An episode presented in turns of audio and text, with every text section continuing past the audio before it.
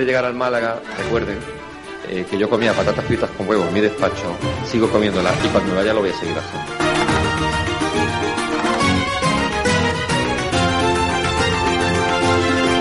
Nos hemos dejado la vida, los jugadores se han dejado la vida, la gente que hemos estado día a día nos hemos dejado la vida, eh, del día a día de trabajo con muchísima exigencia, con muchísimos obstáculos, más obstáculos, los obstáculos visibles y los que decimos nosotros son los invisibles que la gente no ve.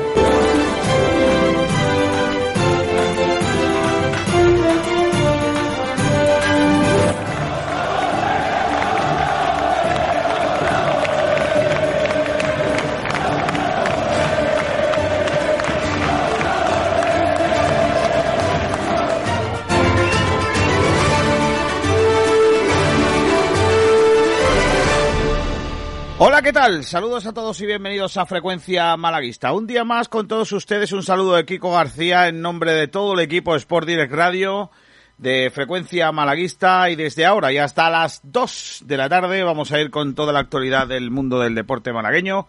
Hoy además eh, incidir en la actualidad del Málaga con muchas novedades, no todas positivas, como saben con la que está cayendo, salidas, entradas, etcétera, etcétera, y además con un invitado de lujo. Hoy vamos a conocer qué planes tiene el Málaga para la cantera en esta temporada, porque tendremos con nosotros al director de la cantera malaguista, a un mítico capitán del Málaga como Sergio Barbosa Duda. Hoy lo tendremos con nosotros y podremos hablar con él largo y tendido en los planes que tiene tanto para el filial como para el resto de las categorías de un club en el que parece ser que se mira lógicamente más por la urgencia del primer equipo que por todo lo que viene de abajo. Y todo lo que viene de abajo en esta actualidad o en esta realidad del Málaga es fundamental. Ya lo estamos viendo con la cantidad de jugadores que el club está utilizando para el primer eh, plantel. Julio Portavales, ¿qué tal? Muy buenas. Hola, muy buenas, Kiko García. Hoy tenemos por delante un programa interesante con puntos de debate, con actualidad, salidas, entradas y eh, seguro que tenemos mucho que, que, contar y mucho que cortar en cuanto a la actualidad se refiere. ¿Quién está hoy con las redes? ¿Alberto Fernández por casualidad? Sí, muy buenas, Kiko, ¿qué tal? Hola, Albertito, ¿cómo estás?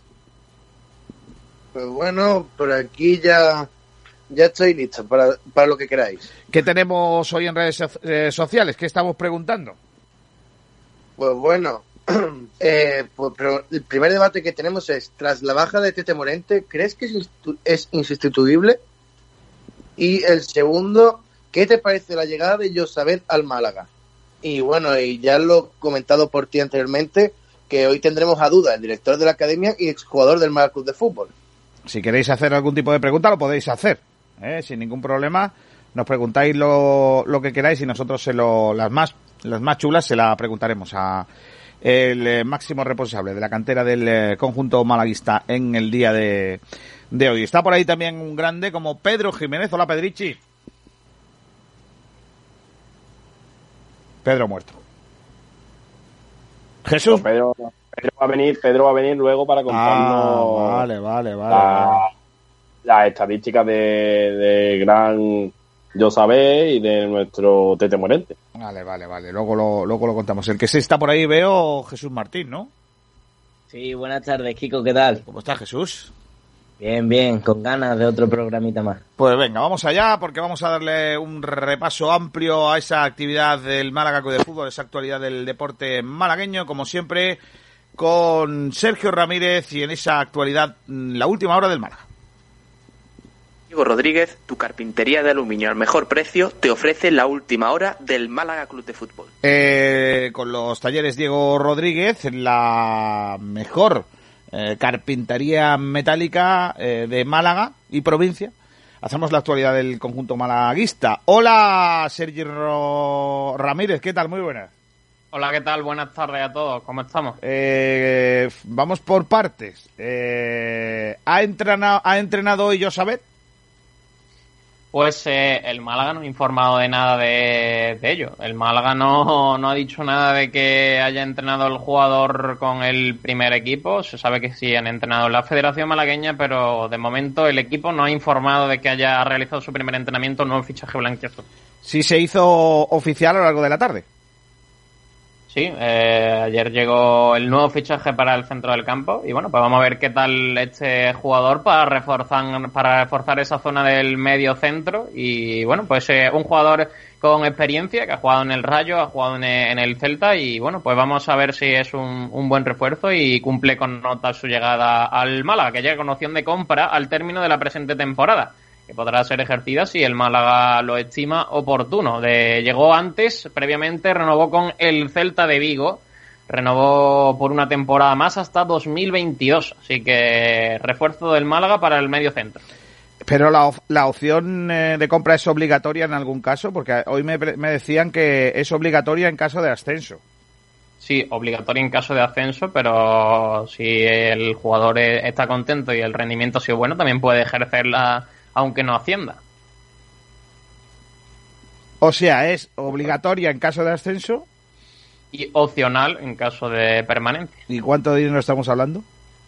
Pues no se han conocido datos. Vale, pues, pero vamos, no superará. No se superará. Rondará, Será alta, supongo. no, pero rondará, rondarán el millón y medio de euros, dos No, millones no, de no euros. llegará, no llegará a más de dos millones.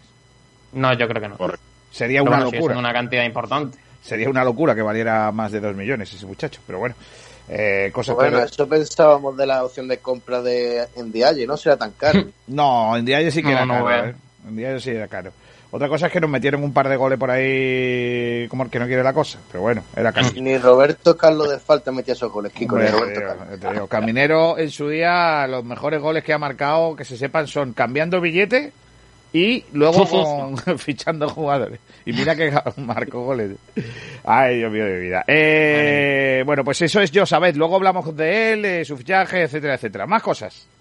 Pues eh, una cosa muy importante que ha dado a conocer, que se ha dado a conocer en el día de hoy es que el Málaga ya ha convocado la Junta de Accionistas, por ¡Hombre! fin, que será el 22 de octubre la primera convocatoria y el 23 la segunda convocatoria, ambas a las 12 de la mañana. Fue anunciada por el administrador judicial el otro día que se iba ya a convocar y ya hay fecha. 22 de octubre para esa junta de accionistas que se tenía que haber celebrado el 2 de abril, pero que se retrasó por la pandemia del coronavirus. Nos Por lo que sea, por lo que sea, ha costado un poco. Sí, ha costado cerrar la Sí, junta. sí, sí, sí, es verdad, por lo que sea, no sabemos el motivo, pero por lo que sea la cosa se ha, se ha- se ha torcido un poco. Nos pilla un poco tras manos, ¿no? Porque nos pilla en mitad del programa, ¿eh? Tendríamos que decirle al Málaga que ponga esas cosas a una hora en la que podamos asistir, que no estemos aquí trabajando. Sí, bueno, alguien se llegará. Bueno, alguien de nosotros si es estará que allí. se puede, ¿no? Hombre, digo yo que estar allí en la puerta haciendo fotillos o algo. Bueno. Pues entrar ya, lo que pase que dentro, ya va a ser más difícil lo que pase dentro. Sí. Bueno, eh, el día 22 de, de este Octubre. mes de octubre o, en su defecto, El el, 23. día 23. Eh, van con prisa. Cuando han convocado al, al siguiente día. no, no, no, prisa. no, no, no. Porque, por ejemplo, en la comunidad de propietarios, cuando tú convocas una asamblea, eh, una reunión, es eh, eh, a las seis, primera convocatoria, a las seis y media la segunda. El que no Hay haya llegado, tiempo ha tenido. O sea, que no. es que eso es así. Básicamente, bueno, pues el 22 están los. Habemos lío. Porque a ver Sí. quién va por NAS. Mm. Claro, sabéis que el representante de NAS es eh, Shatat. Exacto. Habrá que ver quién, quién va. Seguro que hay muchas novedades en esa junta de accionistas. Habrá que Hombre. estar atento a ese 22 de octubre. Va a estar cachonda la cosa, sí. Sí. Se viene, se viene. Bueno, hablamos de fichajes, si te parece. Eh, Katie Vare, por fin, algo, por fin ha salido algo después de meses de sequía de, sobre el albanés. No hacía ya tiempo que no conocíamos intereses y interesa en la Serie B, en Italia, al Pisa. Según el diario italiano La Nazione, eh, ha contactado con el representante del jugador. Hay varios equipos que lo quieren de esa segunda división de Italia. Y bueno, el, equipo de Pisa, el Pisa, in- intenta una cesión con opción de compra. Así que veremos a ver si el Málaga interesa ceder una para cesión con opción de compra. Pero yo no lo veo, sinceramente. Una cesión con opción de compra, dice. Perdóname Yo, que me ría. No lo veo. Perdóname que me ría. Hombre, el Pisa, el Pisa es un buen equipo para Katie, porque su propio nombre lo indica. Es que para, para cederlo y no ver dinero este año nos lo quedamos. Un equipo que va a pisar fuerte. No, y digo que, que es un equipo con mucha masa, ¿no? Podemos decirlo, ¿no? También, pero es- eso es pizza. Madre mía. Eh, claro, eso es pizza. Qué chiste más malo. No, hombre, pero está bien, está bien tirado. Entonces hemos dicho que eh, hay un nuevo interés de ¿El qué, el qué? que hay un nuevo eh, interés ahora de un equipo italiano. Sí, a ver finalmente dónde se puede marchar Katie, porque está complicado que se mantenga en el Málaga, muy complicado. También Mira, eh, espera, espera, no, perdemos, no pases, eh, espérate, espérate, no pases. Pues claro, vale. nosotros solemos hacer qué está sonando en los países donde quieren a nuestros jugadores. Es verdad, verdad. Entonces, Italia no va a ser menos. Mira, esto, cosilla, Kiko, esto- para aceptar esta oferta no hay que ir un poquillo doblado como la torre. claro, hay que ir doblado para aceptar la oferta. Bueno, esto es lo que está sonando ahora mismo en Italia. Bueno, ahora mismo, a lo mejor sonó anoche en alguna discoteca de Pisa. Y o que están abiertas. Cuidado, eh. Que la cancioncilla de Marra, por lo que sea, está hecha por varias personas. No, no, esto no es, no es fácil, eh. Ojo, porque los autores son Takagi, Anquetra, Elodie, María, Ciclone, con los Gypsy King, Nicolás Reyes y Tonino Baliardo. No me lo crean. Toda esa gente canta, pero bueno, a ver, esto como que tocan a repartir cuando hay un concierto. Vamos, vamos. El videoclip, ya digo yo que sí, ¿eh? Oye, pues mola, ¿eh?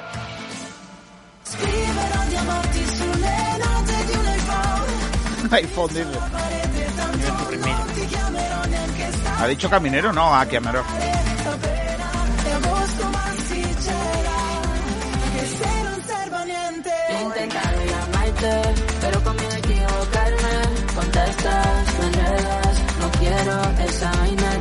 Oye, pues eh, medio castellana la canción, ¿no?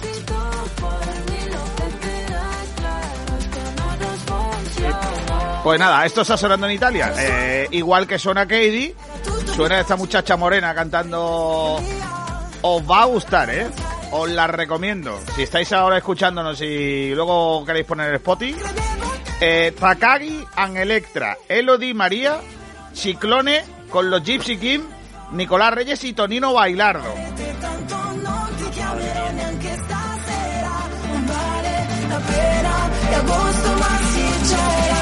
Madre mía.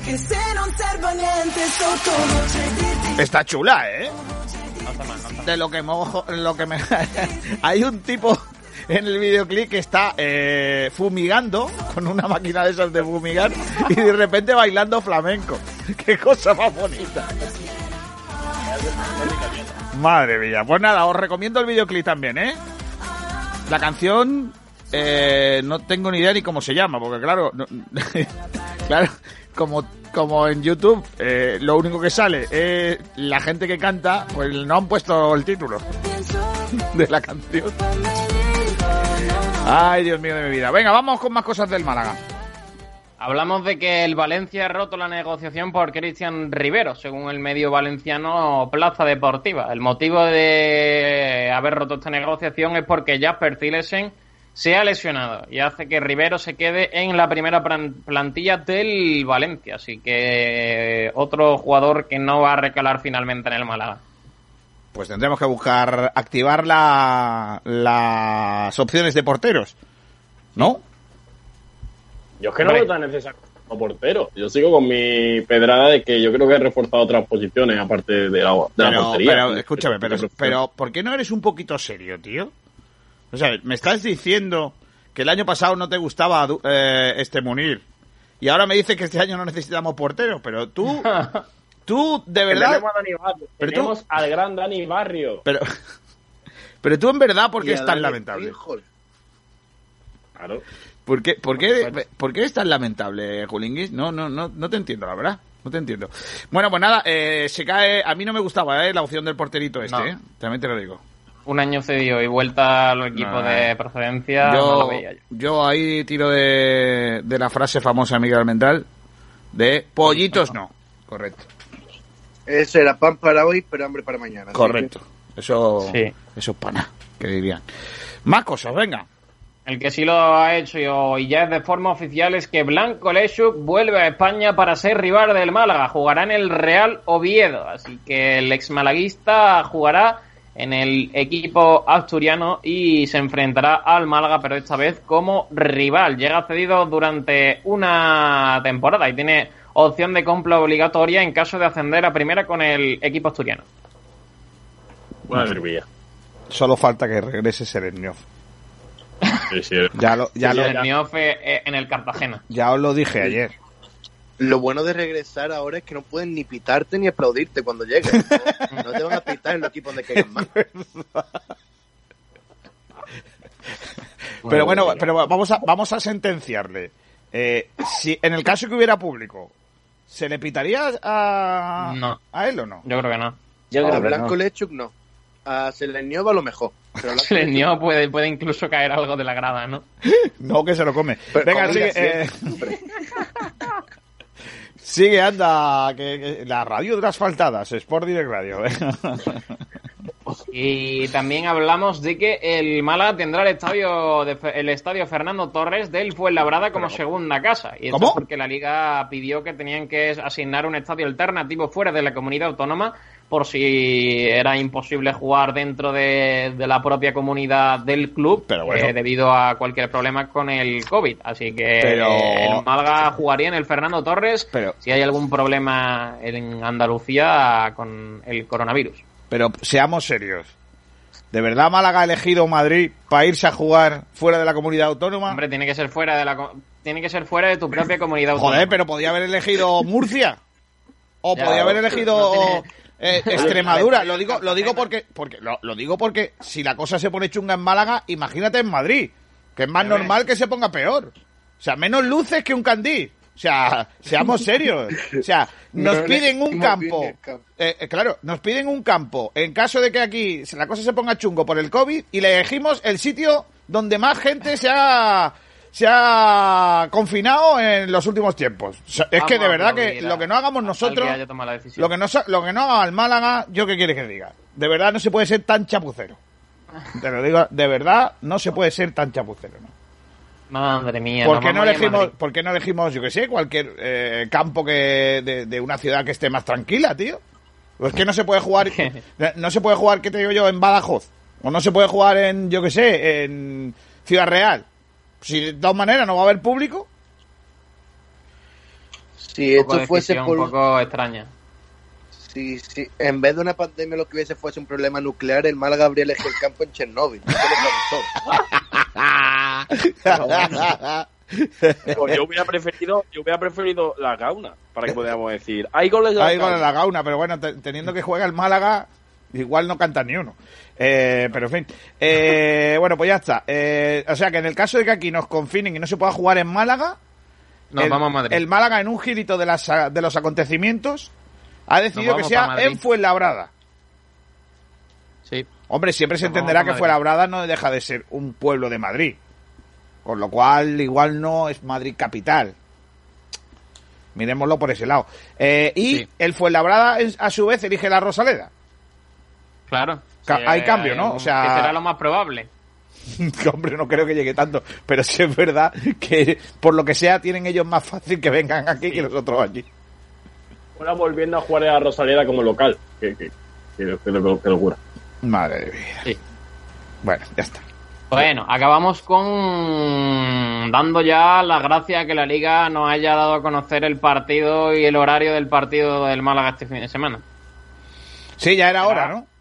Sí, ya era, ya, ya era hora. Eh, lo conocimos ayer por la tarde, miércoles, y el partido es el sábado, así que muy bien por la liga, muy bien. Todo, todo perfecto. El partido se jugará finalmente el sábado a las seis y cuarto de la tarde y el partido se televisará en Gol Televisión como estaba previsto. O sea, eh, lo, lo dan, lo dan en gol, pero a las 6 de la tarde. Seis y cuarto de la tarde el sábado. Estaba previsto para el viernes 9 de la noche, lo daba gol y al final pues cambia el horario, pero sigue el mismo canal con el partido. Bueno, pues está bien. Eh, bueno, lo que no es serio es que una liga seria dé el horario de su partido eh, Tres días antes. tres días antes de que se juegue un partido. Cuando el equipo tiene que organizar el viaje y demás. Madre mía. En fin, eh, estaba ya está comiéndose los padrastros, intentando organizar los comentaristas y demás del fin de semana. claro, eh, estaba Pedro Blanco que no duerme desde el otro día, que no sabe cómo, cómo hacer el sábado. Eh, en fin. Estaba diciendo, uy, a lo mejor me avisan 10 minutos antes del partido diciendo, oye, que jugamos en 10 minutos, que el Málaga ha venido aquí, que... A mí ya me jode porque eh, el sábado es la crono del Tour de Francia y a esa hora todavía Vaya, están corriendo. Claro, a esa hora, mientras que estamos haciendo la previa nosotros a las 5, están todavía corriendo. No sé si voy a estar en un sin vivir. Pero bueno, ya cada uno me lo podía Te han, haber te han hecho el feo, Kiko. Me han hecho... No, a mí no, al Tour, que es peor. Ah, Está contraprogramando el Tour de Francia al Málaga. Sí. Por lo que sé. Vamos- ha dicho, vamos a robarle la audiencia. Vamos a quitar audiencia. Correcto. Venga, más cositas.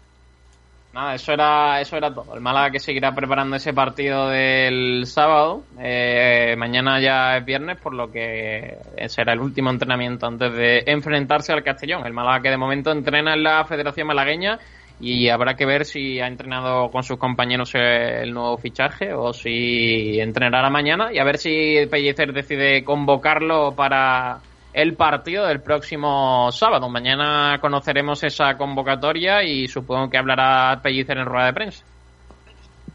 Bueno, o no, pero lo que sí está claro es que eh, si, si ha la venido, mañana si ha la venido, la convocatoria. pregunta es si ha venido y lo han escrito, ¿no?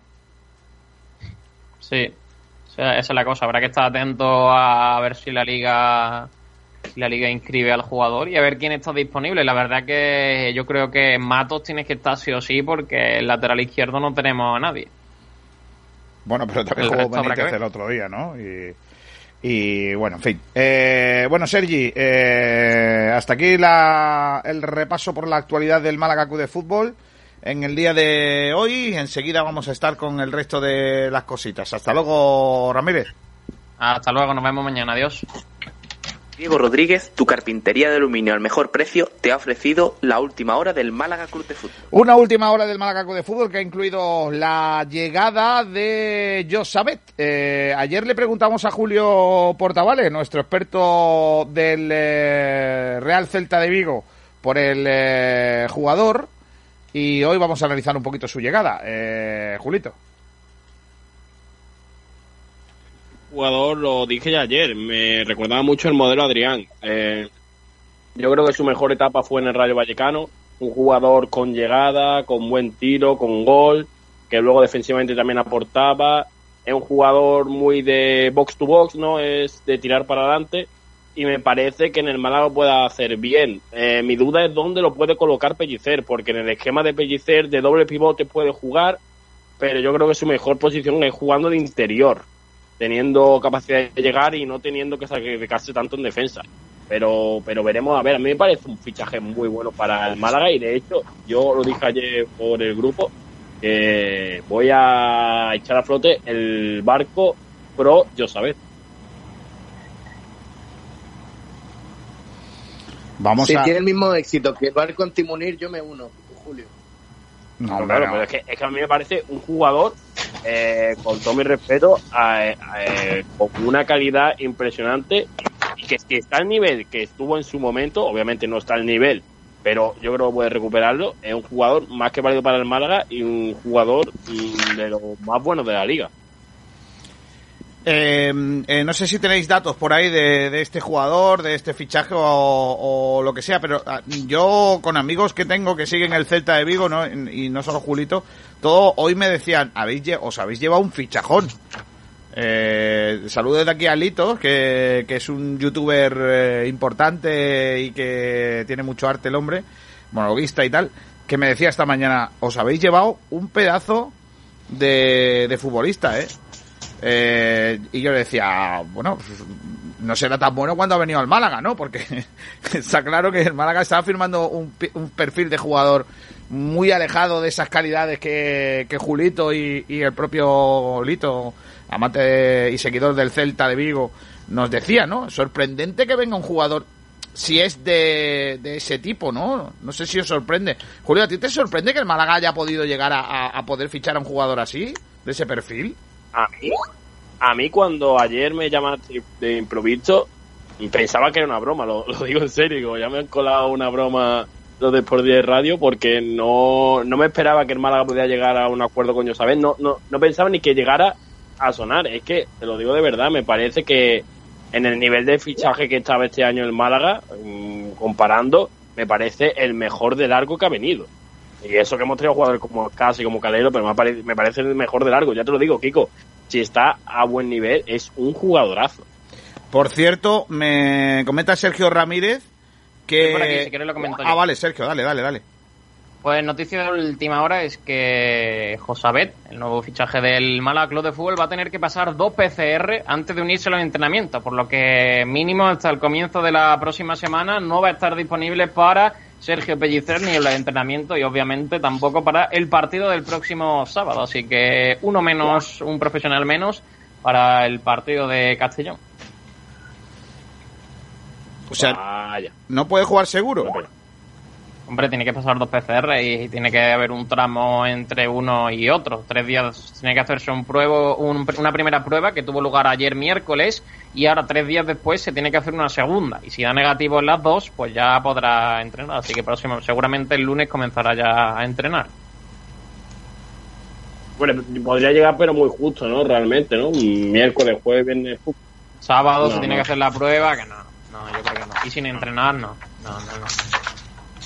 Pues a mí es una pena porque me parece un jugador mm, que va a darle mucho al Málaga. De hecho, yo sueño con el doble pivote, es casi yo sabéis. El que está un pendiente también comenta el desmarque, que de nuestros compañeros del desmarque son los que han anunciado la noticia, que la- el Málaga está pendiente de la incorporación, de la inscripción, perdón, de Matos para fortalecer ese lateral izquierdo. Así sea que que habrá a ver si puede llegar y se pretende que Lombán pueda ser inscrito para la cita. Así que noticia importante, se pre- el Málaga pretende que Lombán esté inscrito para el partido del sábado. Pues e- ese sí que es eh, buena, ¿eh?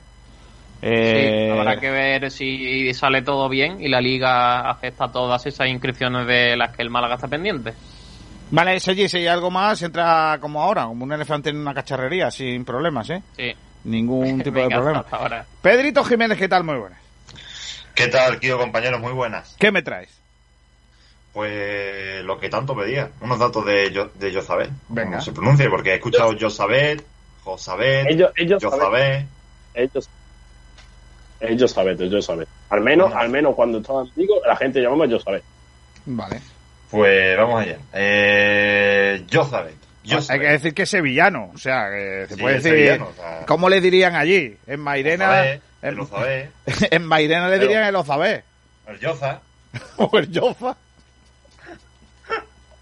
Yoza, pasa la bola. El Yoza. Bueno, Josabet es un jugador que, como ha dicho Julio, puede jugar en el doble pivote, aunque su posición más natural es quizás de la media punta. También puede jugar de extremo, en las dos bandas, y eh, incluso podría hacer el apaño en la delantera, aunque no es su fuerte.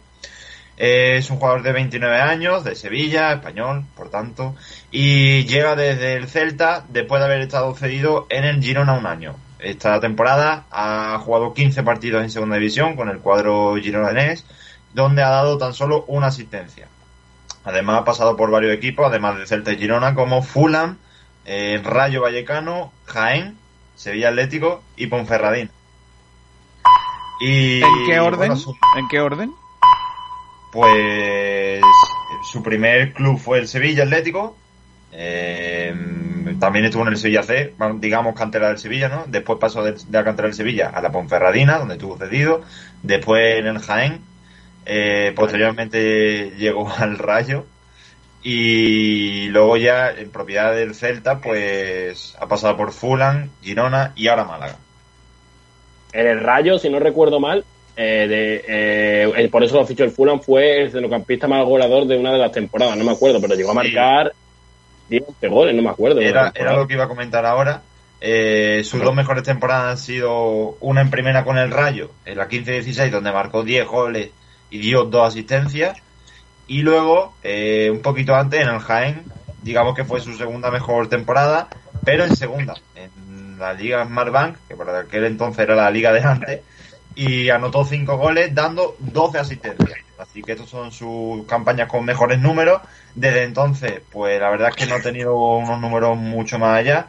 Pero bueno, eh, voy a hablar un poquito más de su paso por el Girona. Su último partido como titular fue el 6 de octubre de 2019. Eh, perdón, de 2019, de 2020. donde, bueno, digamos... No puede ser. se- No, claro, claro, que leche, 2019, 2019. Lleva un año. Es que eh, lo tenía bien apuntado, pero cuando conforme lo estaba diciendo Te me ha he equivocado. extrañado, ¿no?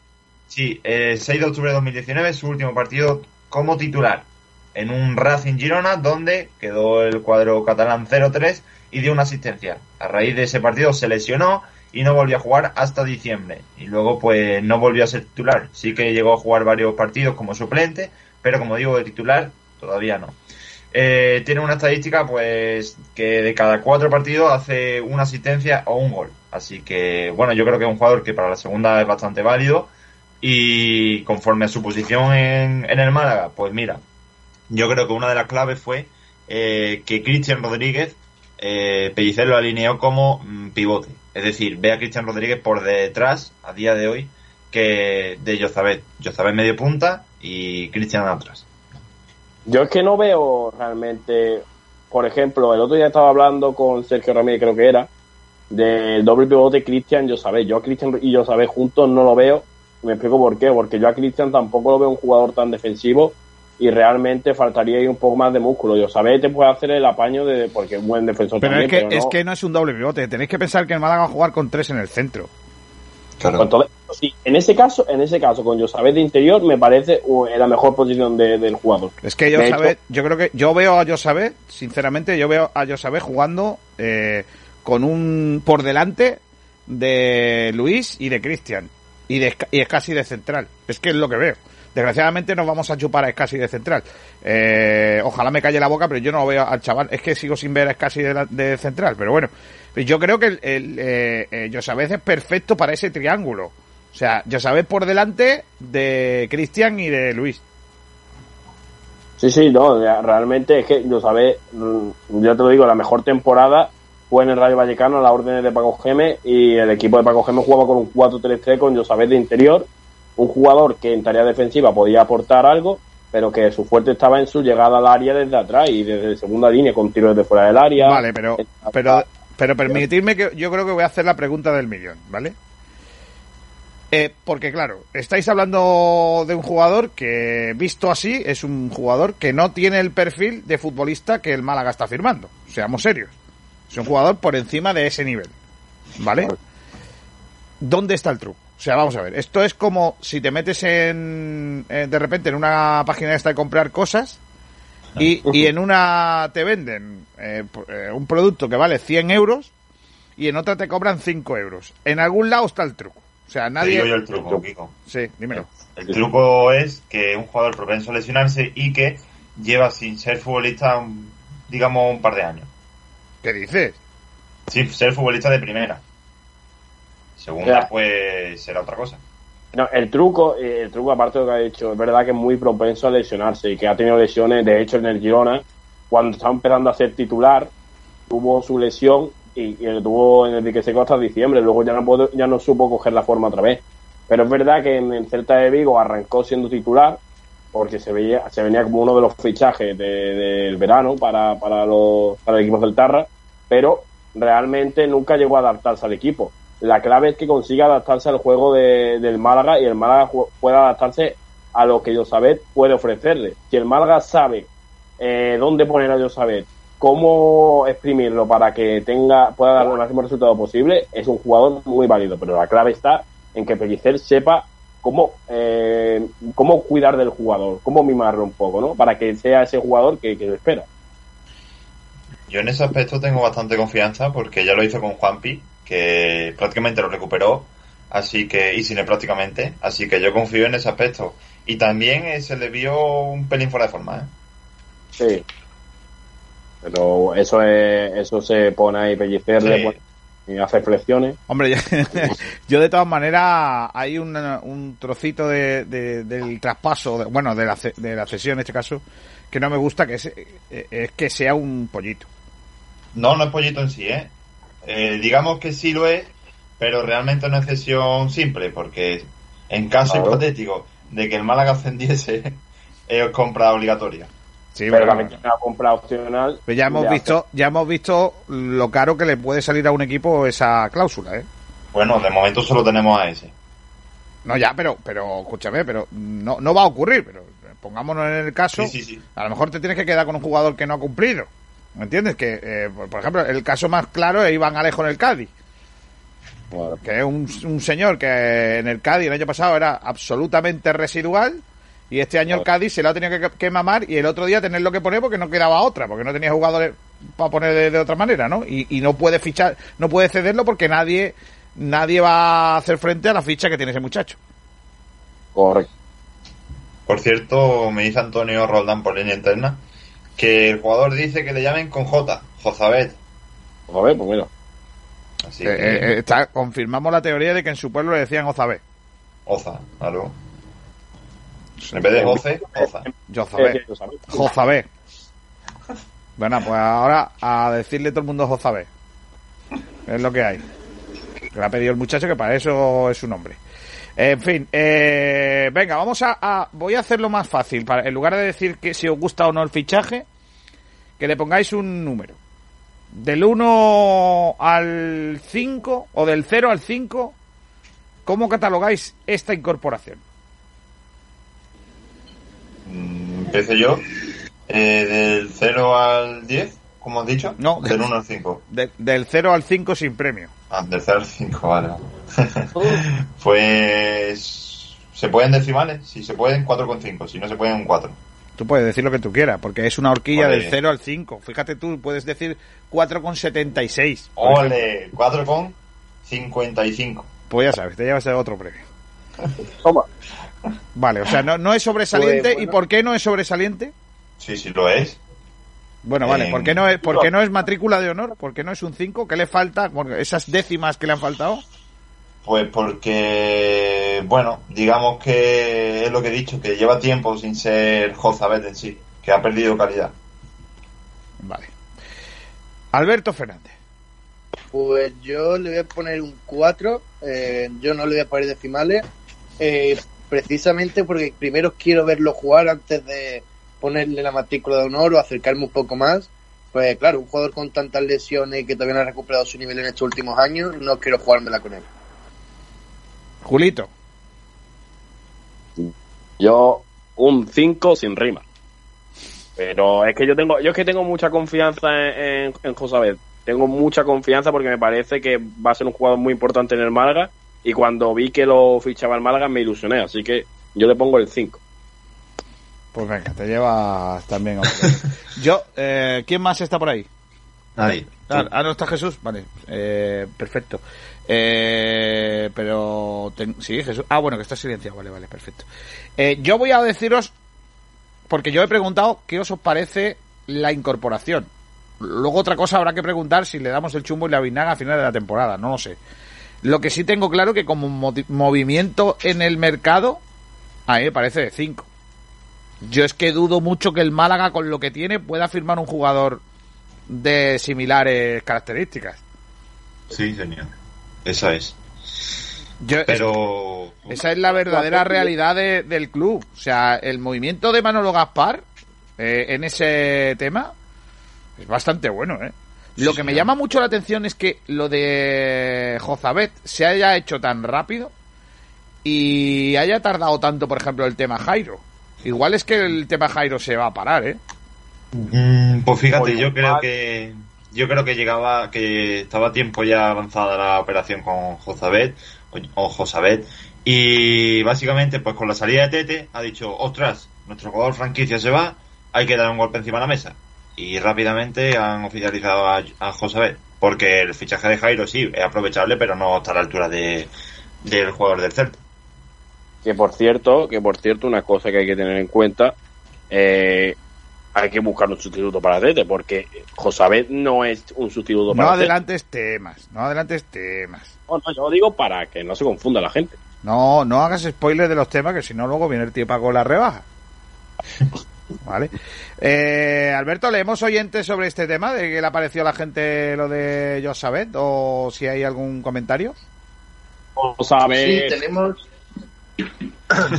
tenemos aquí a ver qué ha dicho la, la gente sobre la llegada de Ozabet.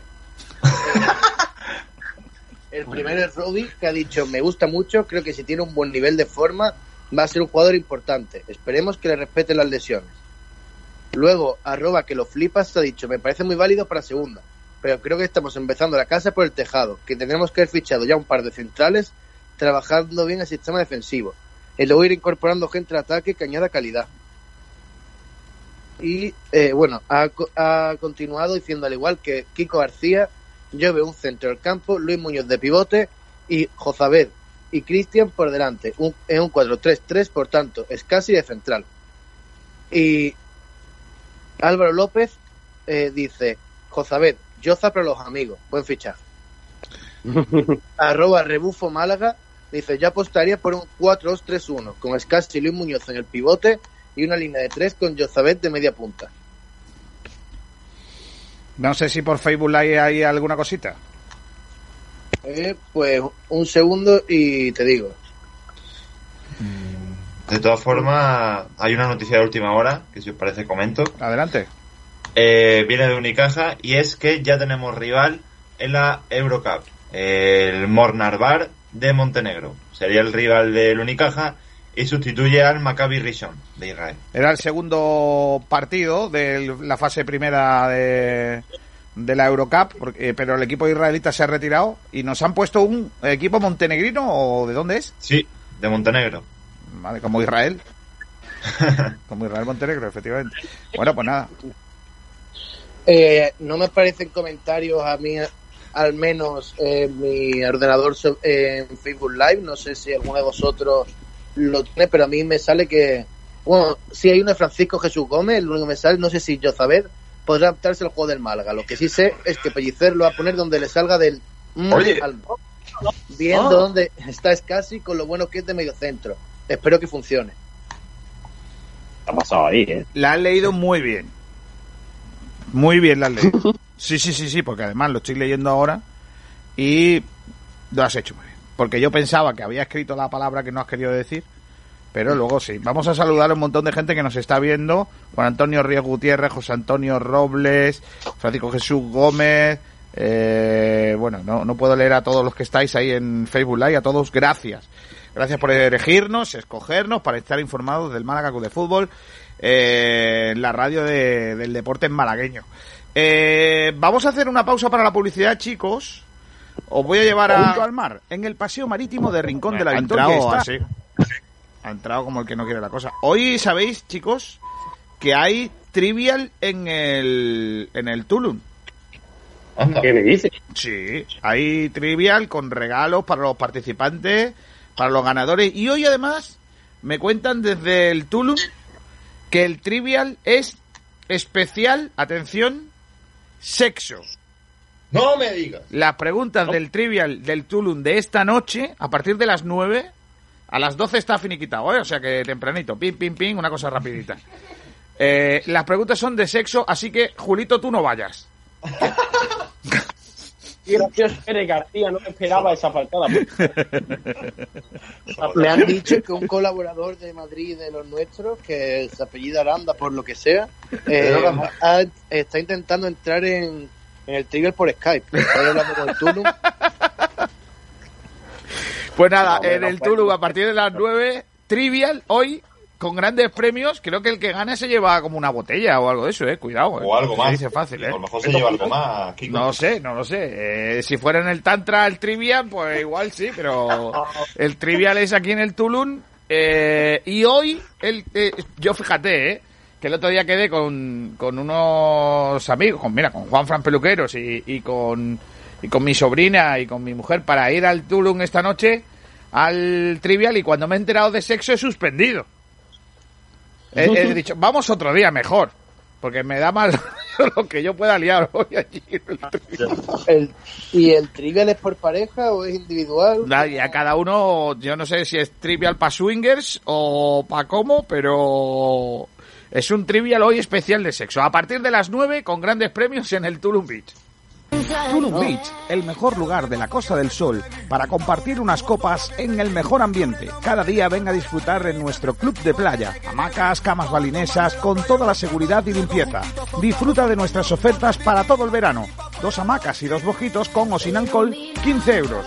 Cama balinesa, cachimba y una botella no premium por 50. Tulum Beach, en el paseo marítimo del Rincón de la Victoria.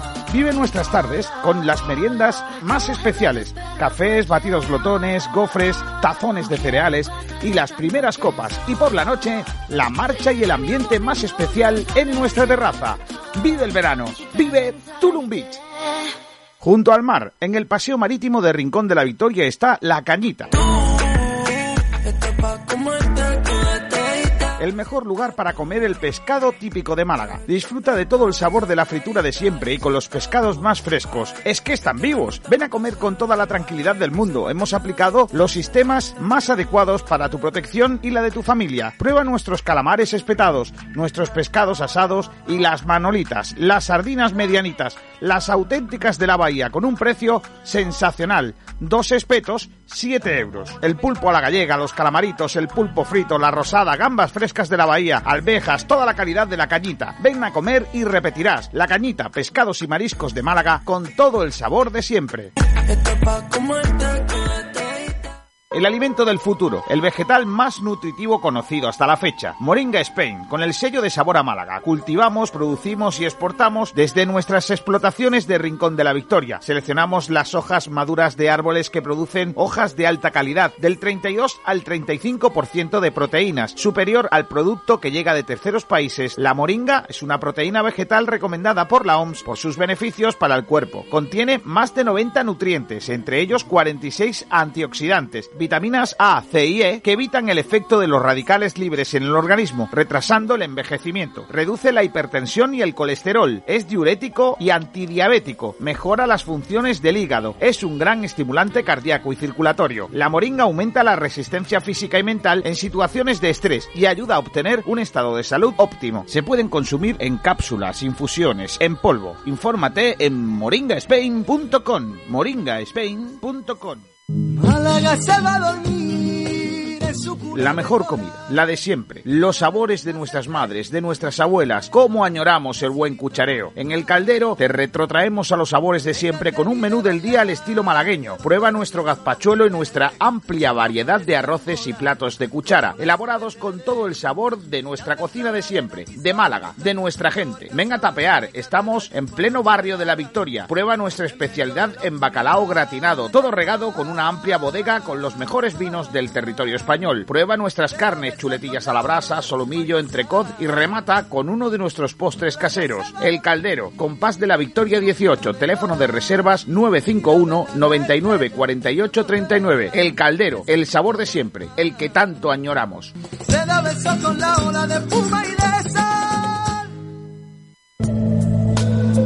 Tantra Center. Prueba los masajes que marcan la diferencia. Te sorprenderán al principio y te impactarán al final. Masajistas de impresionante belleza te esperan. Llámanos al 952 21 61 45 o entra en nuestra web tantracorporalcenter.com. Ahora trae a un amigo y te hacemos un 10% de descuento en nuestros masajes. Contacta con nosotros y te atenderemos con todo el placer del mundo. La confianza no se gana en un día. En la Clínica Ocular Doctor Tirado, tanto el doctor Tirado como su equipo llevamos más de 20 años construyéndola, siendo líderes en innovación, seguridad y excelencia en cirugía ocular, ganando la confianza de miles de pacientes satisfechos. Clínica Ocular Doctor Tirado, en Fuengirola, líderes en tu confianza. Consúltanos en doctortirado.es. pleno centro histórico de Málaga. El sabor y la calidad se llaman Bodega El Patio. Ponemos sobre su mesa una carta para los mejores paladares bañados con los excelentes vinos de nuestra bodega. Estamos orgullosos de nuestros arroces, premiados en Valencia por su sabor tradicional y su calidad. Pruébelo y descubra el auténtico arroz mediterráneo. Tapas, carnes, guisos, pescados del día con especial atención a nuestro pulpo a la brasa y completa tu cena o almuerzo con los deliciosos postres caseros de nuestra cocina. Somos un rincón ibérico en el centro de Málaga. Ven a calle Granada 39 y visita Bodega El Patio, el gusto por la comida en pleno centro de Málaga. Teléfono 952 21 20 31. Quiero comer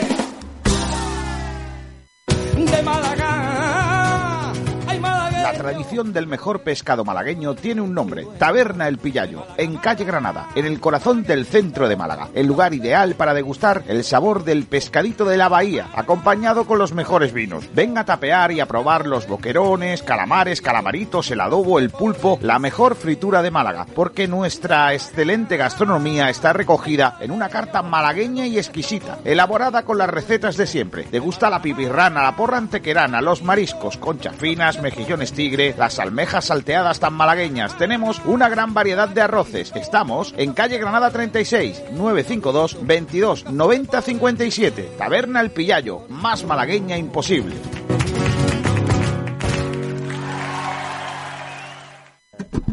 Termitas, chinches, cucarachas. ¿Estás harto de no poder acabar con las plagas? Reforzad Sanidad Ambiental y Servicios Integrales es tu solución. Somos una empresa de fumigaciones para comunidades y expertos en medidas sanitarias y de limpieza. Te ayudamos en el mantenimiento de tu jardín, también en casos de infecciones. Nos hemos trasladado. Estábamos en Benalmádena, Avenida Gamonal, edificio Ágata. Ahora nos puedes encontrar en Málaga, calle Pulgarín, bajo. Pide presupuesto contactando con el número 603 69 94 17 603 69 94 17. No sufras más por las plagas. Llama ya a Reforzad Sanidad Ambiental y Servicios Integrales y di adiós a las chinches, a las cucarachas y a las termitas.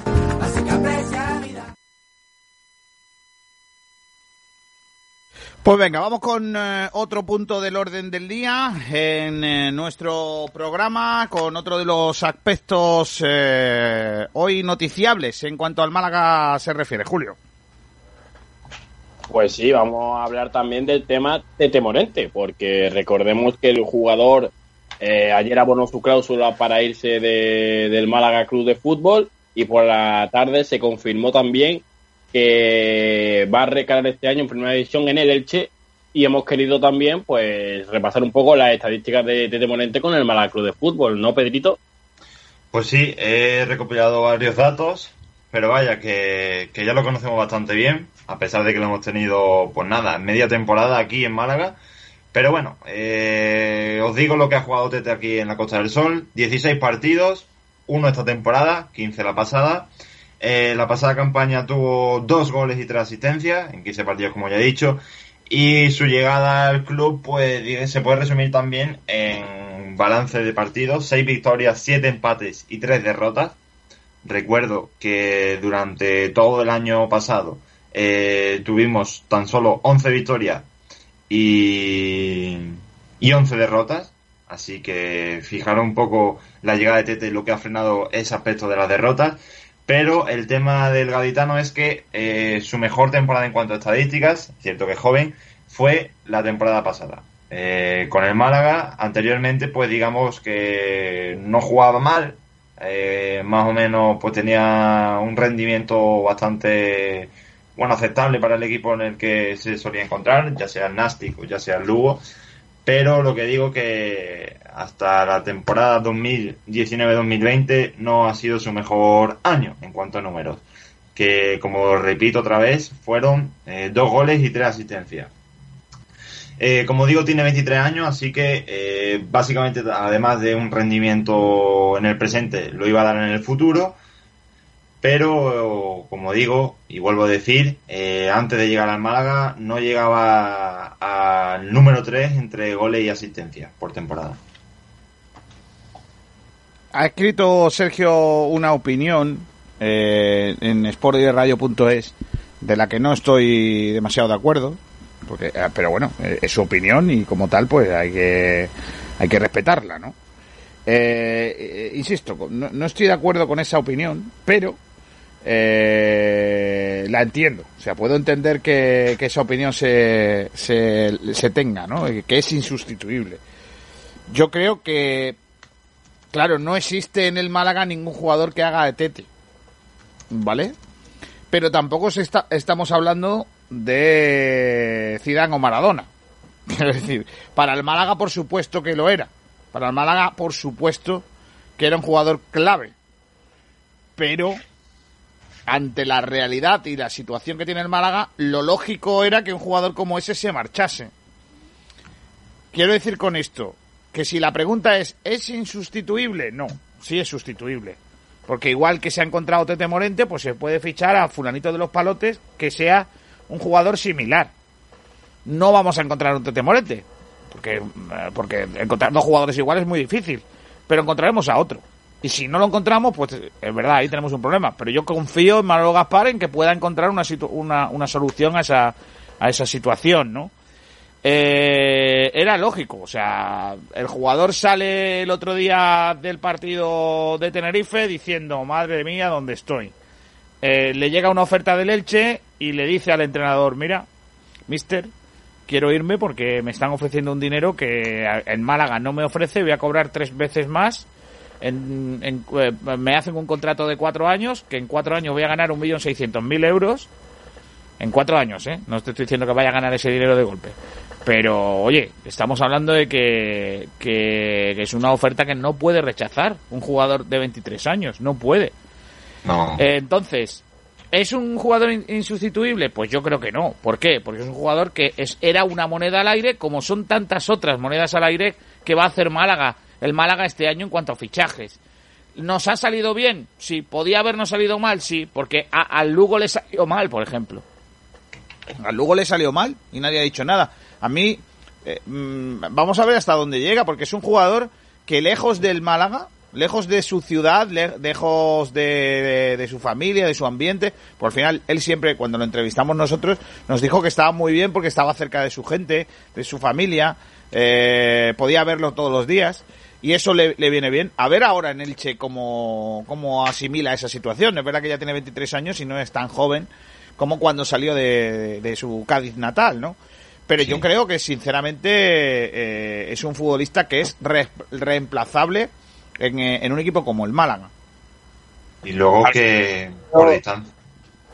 No, no, sí, decía que yo creo que realmente eh, Tete Morente, como todos los jugadores del Málaga, son reemplazables porque es que realmente todos los jugadores del Málaga pueden ir a la venta.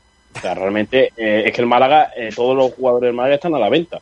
Y, y los que no están a la venta es porque están en ERE y tienen que salir de otra manera. Pero realmente mm, yo creo que la operación del Málaga es redonda, de traer un jugador eh, a coste cero del Lugo, donde no tuvo presencia, le consigue hacer un. En media temporada consigue hacerle un cartel y abona una cláusula será medio millón de euros todo lo que tú quieras, pero son medio millón que tú ya tienes de, de, de beneficio.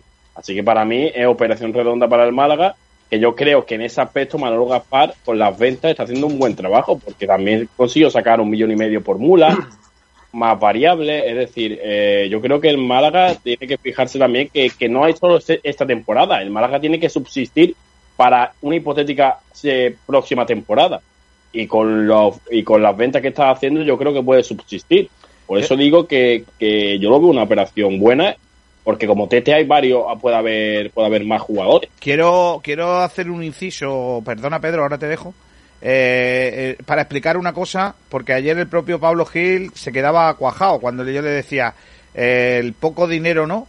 Que o, o lo que él supone que es poco dinero, 500.000 euros, un poquito menos, porque el Lugo se llega a una parte, un 15% creo. Eh, 25. Bueno, pues eso.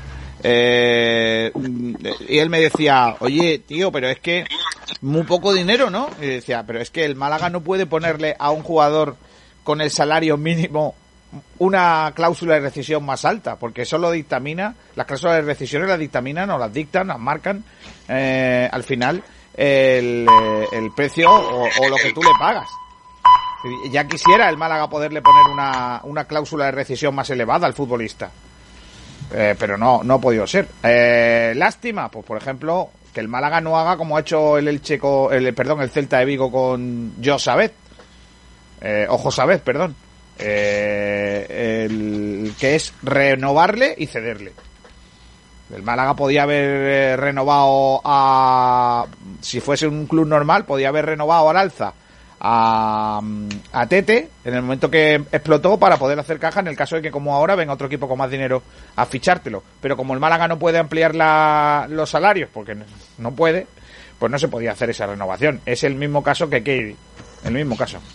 Que, que tenemos que firmarlo con una cantidad económica como profesional que el Málaga ahora mismo no puede. Así que complicadísimo todo, toda esa situación. Quiero escuchar también a... Bueno, Pedro quería intervenir. Pedro. Sí, eh, rápido. Eh, a ver, mm, primero sobre la distancia, que Elche es cierto que no está tan cerca de Cádiz como Málaga, pero tampoco es Galicia o Cataluña, como eran el Nastic y Lugo, así que es un punto intermedio.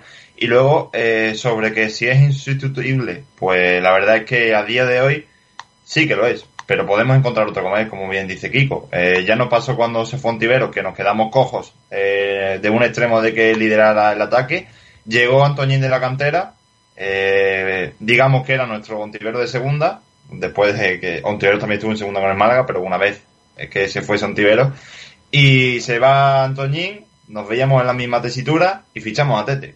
Así que yo creo que hay que confiar y luego quizás ese Tete ya lo tengamos en el club y sea Yannick Ramani o Hicham, si le da la gana, claro.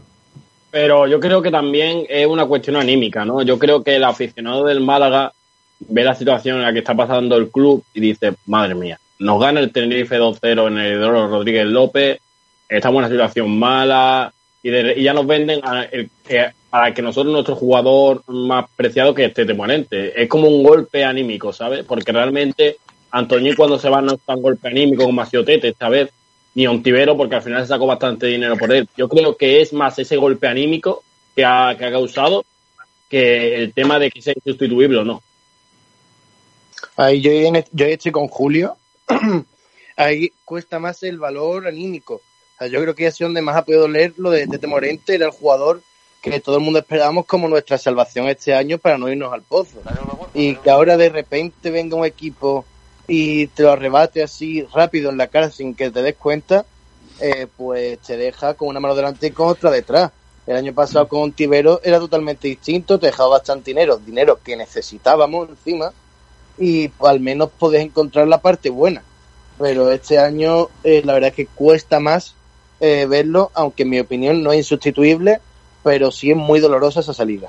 Bueno, vamos, a, chicos, ya tengo con nosotros a Duda, el director de la cantera del Málaga de Fútbol. Hola, Duda, ¿qué tal? Muy buenas. Buenas tardes. Plena, plena vorágine de trabajo, ¿no? Porque eh, a punto de empezar todas las competiciones, un año tan complicado que no se sabe cuándo van a empezar, todo eso, y, y me imagino que muchísimo trabajo, ¿no?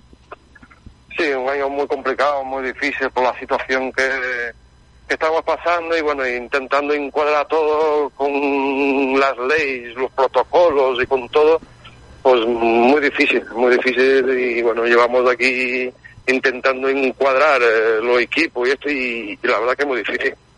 Quiero preguntar un poco cómo, cómo para empezar, eh, cómo afecta esta situación económica ahora mismo del club en la cantera si estás teniendo muchos problemas eh, para, para hacer todo eh, lo que hay que hacer eh, en este verano por, por el ERE y por todas esas situaciones.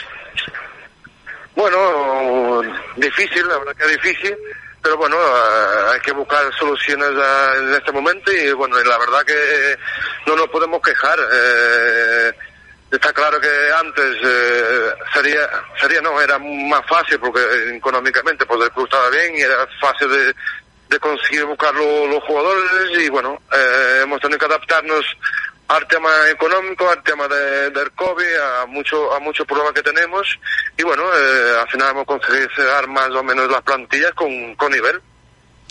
Eh, durante estas fechas, después de que, termina la temporada pasada y al inicio de esta, están saliendo nombres de jugadores que, abandonan la disciplina del club y, hay un cierto eh, pesimismo, ¿no? De, lo que muchos denominan fuga de, talento, ¿no? ¿Tú entiendes que era normal con la situación económica que tiene el club y que salgan jugadores con cierto talento o no es para preocuparse? No, bueno, preocuparse pues te preocupas porque tú quieres tener a, a los mejores, eh, eso está claro. Pero debido pues, a la situación que todos sabemos, no es fácil conseguir que, eh, que los jugadores entiendan que se podrían quedar aquí por, no por tema económico. Pero al final, eh, aquí el club viene con unos vicios de antes por el tema económico, que aquí todo el mundo se quería venir aquí porque lo económico lo tenían, lo tenían fácil más que lo deportivo. Y, y los padres, los representantes, los jugadores no lo entienden. Entonces, cuando tú aquí, como hemos tenido el problema de sentarnos en la mesa con un X jugador y, decir que le vamos a bajar eh, X, X de, en el salario, pues no lo entendían y no lo entienden y prefieren pues irse a, a otro equipo donde le igualan las cantidades que tenía o le superan. Eh, ahí cuando nosotros intentamos vender, eh, conseguir que se quedaran aquí, eh, a través de, un proyecto deportivo. Yo creo que en el tema deportivo, creo que en España no hay un club a donde pueda apostar más en un jugador de, cantera como es el Málaga de hoy, pero cuando una persona no entiende o no quiere entender o no quiere encajar en su cabeza que, que aquí podría llegar mucho antes que en ningún lado eh, y, y se prefieren abandonar la disciplina. Pero duda, yo creo que siempre se ha demostrado en Málaga que independientemente de, lo digo antes de esa política, ¿no? De, de cuando llega la llegada de, de Casanova y tal, que una política de, de, traer jugadores de fuera. Antes de eso, Málaga ya era una potencia, ¿no? Ya era un, una cantera que sacaba jugadores y, y, no, no por ello va a bajar ahora. El, el, no poder hacer fichajes de fuera va a bajar el nivel, ¿no? Podemos estar tranquilos no. en eso, ¿no? No, yo estoy tranquilo porque yo te digo, en Málaga está la materia prima, yo creo que el talento está en Málaga. Nosotros hemos hecho sobre 30, 30, 40 jugadores se han incorporado, se han incorporado a la cantera este año y Málaga va a seguir sacando igual jugadores. Como tú has dicho, hace años lo ha sacado sin, sin, sin presupuesto, lo ha sacado y ahora va a seguir sacando, eso lo tenemos claro. Eh, eh, eso mismo te iba a preguntar, ¿no? Eh, ¿Crees que está faltando un poco esa comunicación de, que van a entrar 40 jugadores nuevos eh, y llama más la atención de que se van 4 o que se van 10? Bueno, eh, eso depende como uno lo mire. Eh, yo, yo estoy tranquilo, estoy tranquilo. Está claro que a, a nosotros nos han ido, eh, lo que también le han dicho y está diciendo la gente que se han escapado jugadores de la cantera eh, tampoco ha sido una cosa de, de, locos, por así decirlo. Que decir, eh, a mí a lo mejor se me han ido siete o ocho jugadores. De los siete o ocho, a lo mejor yo tenía dos que a lo mejor yo, nosotros lo mirábamos y que podía llegar a, a, primer, equipo en corto plazo, pero los otros son jugadores, con lo que nosotros hemos traído va a, dar el mismo nivel y seguramente pues puedan rendir más todavía. Mm. Te pregunto por el por el malagueño, eh, en esta situación, esta realidad económica que tiene el club, ¿qué es lo que esperas de este malagueño con Funes y Bravo para la temporada? Bueno, eh, nosotros aquí, como hemos dicho, eh, seguir eh, sacando niños para arriba.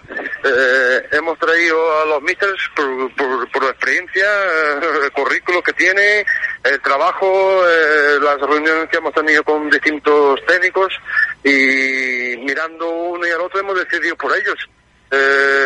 sabemos uh, lo que nos puede aportar, sabemos lo que puede lo que puede hacer con, con los niños que tenemos ahí y, como en el caso, por ejemplo, de, de, de, de del Mr. Funes, que aparte de entrenador, el currículo que tiene, de, de, profesor, y eso pues nos dio una tranquilidad a la hora de, de formar jugadores, tanto en el campo como, como fuera del campo. Deportivamente, duda, eh, ¿tú crees que el malagueño puede aspirar a, a algo que, que, sea intentar subir a segunda B o no es el objetivo eh, en esta en este año? Nuestro objetivo es salir al campo a competir, a formar a los jugadores y, y, luego ya se verá lo, lo- lo que pueda pasar eh, conforme vaya pasando lo- las jornadas. Eh, sabemos tenemos un equipo bastante joven, jugadores que el año pasado, la mayor parte estaban en el juvenil de de Honor. Eh, hemos juntado con jugadores que están en el primer equipo, que no sabemos si vamos a poder contar con ellos, como el caso de, de Quintana, eh, Juan Cruz, Las Rubias, eh, bueno, eh, Fede de Julio, Gonzalos. Y entonces, pues, eh, si nosotros podíamos contar con él, nosotros sabíamos lo que podíamos aspirar. Pero en este caso nosotros no estamos mirando a ascensos ni, ni nada, estamos mirando a cada partido a competir, formar los jugadores y que den el pasito ese que nosotros queremos eh, para el primer equipo. Cuanto más vayamos para arriba, el trabajo está realizado. Eh, te, te pregunto ahora por las instalaciones. Eh, ¿Te ha comentado o han comentado desde el club, desde eh, José María Muñoz, la posibilidad de que la obra de la academia funcione en algún momento a lo largo del año o eso está paradísimo? No, eh, según la información, en corto plazo se retomará a través de las, las obras y esperemos, pues, de, de cara a principios del año que viene, tener eh, eh, unos campos preparados para que puedan arrancar los equipos de la academia ahí. Porque es un sudoku eh, donde entrenan los equipos, ¿no? Eso es una locura. Sí, la verdad que ese es otro problema que tenemos con el tema de- del protocolo de, de COVID y el día a día pues no es fácil. Encajar los equipos, tenemos 17 equipos entre el fútbol 11 y el fútbol 7 y, la verdad que nosotros para conseguir eh, que los equipos a- al campo a entrenar y a competir eh, tenemos que estar haciendo ahí un comedero de cabeza pero bueno eh, esto la verdad que los años anteriores ha estado lo mismo pero los problemas de este año es que nos encontramos con, con el problema de- del COVID Oye, Duda, eh, estamos viendo muchos jugadores de la cantera en esta pretemporada e incluso en el arranque de la temporada en el primer equipo. ¿Tenemos ahí en la cantera joyitas que en un futuro eh, también puedan llegar al primer equipo? Sí, aquí siempre van a salir jugadores, como he dicho yo antes. Aquí tenemos, tenemos talento, tenemos buenos jugadores, jugadores que con ganas de demostrar que pueden estar ahí. Esta pretemporada han estado ahí un montón de jugadores, siguen todavía estando ahí más de la mitad de, de, la- de los que se han subido. Eh, todas las semanas suben y o- bajan y luego suben otros. Y, y bueno, yo creo que al final de este año vamos a volver a sacar un número de, de jugadores que, que van en, en el mercado y, y importantes para el Málaga. ¿Cuál es la relación que tienes con Pellicer? ¿Habláis todos los días? Sí, yo como me dice, tengo muy buena relación, hablamos todos los días prácticamente, nos vemos aquí todos los días en la gozadera y bueno, y el contacto entre primer equipo y, y la cantera eh, son 24 horas. Tenemos que estar coordinando porque el míster necesita todo el día, te necesita de algo, o tienen que bajar o tienen que subir y tenemos que estar eh, ahí atentos al tema ese. Te pregunto por el primer equipo, ¿cómo, cómo lo ves? Eh, Porque el papelón es grande, para Pellicer, para Manolo, para todos, porque es fichar muchos jugadores, sacar jugadores, un papelón, ¿no? Sí, bueno, eh, todo el mundo sabe la situación, ¿no? Eh, un año muy complicado, muy difícil, un mercado que nosotros no podemos mirar como, como los demás, pero bueno, eh, al final con, con ganas de uno de trabajar y, de buscar eh, siempre se consigue algo. Entonces yo creo que al fin y al cabo, al día 3 de, el día 5 de, de octubre acaba el mercado y seguro que vamos a hacer un equipo competitivo. Pues ojalá que sea así. Eh, Duda, nos dejas un poquito más tranquilos escuchando tus palabras de que esto sigue para adelante, que, que el Málaga va a seguir sacando jugadores, va a seguir teniendo gente joven, que no hay una fuga de cerebros alarmante y que el Málaga seguirá siendo el Málaga también desde la cantera. Un abrazo fuerte, Duda. Un abrazo a todos. Adiós. Gracias. Hasta luego. Bueno, ahí tenéis. No sé qué os han parecido las palabras de Sergio Barbosa Duda. A mí, yo ya lo digo, eh, yo estoy tranquilo. Yo estoy tranquilo porque yo creo que la cantera de Málaga eh, es suficientemente amplia como para, eh, eh, eh, vamos a decir, eh, surtir al, al equipo de calidad, de esa calidad que igual no podemos firmar en otras circunstancias y lo que hace falta es que se apoye a esa cantera, ¿no? Ahí tenemos a la Rubia, que es malagueño, tenemos ahí a, a gente como, como Ismael Casas, como Juan de, toda esta gente que, que tiene, tiene un, un hueco en el primer equipo y hay más gente en esa cantera que va a ir llegando a, a- a la primera entidad eh, mm, ahora quizás de una manera más necesaria, con más obligaciones que antes, porque yo lo digo, eh, eh, Casanova y Arnau hicieron un trabajo espléndido con la cantera, eh, eh, consiguieron resultados, pero para, bajo, mi, bajo mi punto de vista es mucho más fácil eso que lo que tiene que hacer Duda. Para mí es mucho más fácil. Y con todo y con eso, fijaos bien, eh, mira que era bueno Casanova, eh, que en paz descanse, y que hizo un trabajo fantástico, y de aquí sacamos a jugadores como Darder y como y como Fornals y todo esto, que a mí, por ejemplo, Fornals me, me enamora, yo creo que es un jugadorazo. Eh, todo lo que queráis. Pero es que también en sus muescas, o en, o en su revólver, tienen muescas negativas. De, se dejó a ir Francis, se dejó a ir a Junior Firpo, se dejó pasar la oportunidad de tener en el primer equipo a Loren. Eh, bueno, eh, todo el mundo, ¿no? Todos los escribas también, el mejor escriba hace un borrón, ¿no? Y, eso que tenían pasta para poder llegar a, a fichar a jugadores, ¿no? Entonces, con, con esa materia prima que tiene la provincia de Málaga, yo creo, sinceramente, que la cantera está en buenas manos. Otra cosa es, pues todos esos problemas que ha hablado Duda, ¿no? No sabemos cuándo vamos a entrenar, lo de organizar los entrenamientos con los equipos es un sudoku y que, que él no entiende, ¿no? O, entiende que no ha habido una fuga de cerebros, una fuga de calidad, porque se han ido 7 ocho jugadores eh, o 10, eh, eso lo digo yo, él dice 7 ocho y ha dicho también que algunos de ellos probablemente no tenían visos de jugar en primera división. No sé qué, qué opinión tenéis con la entrevista a Duda. Bueno, me ha parecido que, ha, sido bastante esclarecedor. Creo que ha aclarado un montón de aspectos y puntos que teníamos que saber. El tema de la academia, que también interesa, porque creo que es un tema también importante, aunque eh, no tan importante, pero creo que a corto medio plazo es un tema de vital importancia. Ha dicho que se va a intentar reanudar lo antes posible a corto plazo, así que veremos ese tema también que a mí me interesa en demasía. Ha dicho, entre otras cosas, que el- espera que iniciar el año 2021 con, con campos para poder entrenar allí los equipos. ¿eh? Sí, me parece curioso, ¿no? Mm, me parece demasiado precipitado, pero bueno, él, él sabrá más, mejor que nosotros los plazos. Pedrito, ¿qué te ha parecido? Bueno, eh, da gusto, ¿no? Escuchar las palabras de tranquilidad de duda, aunque llevamos escuchando esas palabras, no de duda, sino de otras personas de, de dentro del Málaga, pues durante bastante tiempo, con lo cual, tranquiliza sí, pero es que hasta que no vea algo en claro, pues, pues sobre la academia digo, ¿eh? Eh, pues no, no me tranquilizaré más todavía. Eh, con relación a, o en relación a los talentos de la academia, pues ya lo estamos viendo en pretemporada, ¿no? Eh, estos son los frutos de hace varios años, así que para ver los frutos de duda necesitamos todavía dos o tres años. A partir de ahí ya jugaremos el trabajo de, de Sergio Paulo Barbosa. Y, y nada, lo que digo, de momento, lo importante que tiene que hacer duda, o la tarea importante que tiene que hacer, es evitar fugas y seguir, y que sigan creciendo aquí en el club. Eh, me gustaría también que, que, contestarais o que me dijerais eh, si entendéis ese... eh, bueno, parece que, que la intención de, de otros años, de estos años atrás, de que el tercera suba a segunda B, ya pierde más eh, importancia, ¿no? En ese sentido, ¿no? Es decir, que, que ahora parece menos importante, ¿no? Tener ahí a, al, al- al- en segunda B el filial, ¿no?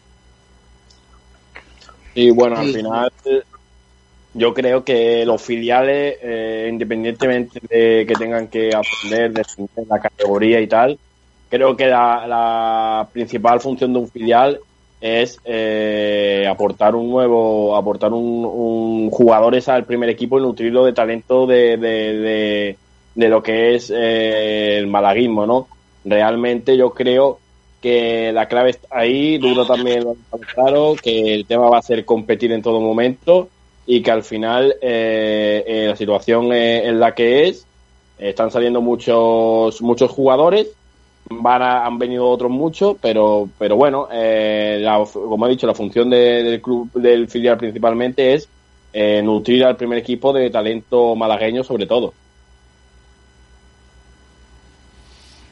Yo creo que ha dejado claro que eh, mucha gente piensa que lo que pasa en el primer equipo no va a pasar en la cantera. Y eso se, eh, se ha visto en el que se extrapola. Si el primer equipo no tiene dinero para mantener a los jugadores y demás tiene problemas económicos, también en el segundo, o en el segundo equipo, en la cantera en general, van a tener esos problemas. Los sueldos que se pagaban antes ya no se van a poder pagar. Y es cosa que muchos equipos no, bueno, muchos equipos no, muchos jugadores no han comprendido. Y pues bueno, ese es el problema, es que muchos jugadores hayan tenido que salir, pero eh, si por otra parte, si hacen bien su trabajo, como lo han estado haciendo hasta ahora, ojeando buenos, buenos jugadores para la cantera, yo creo que se va a afrontar bien la situación. Es que, es que insisto lo mismo, ¿no? lo que se estaba pagando a jugadores de la cantera es algo inconcebible. O sea, es que había jugadores de la cantera que cobraban más que jugadores del primer equipo.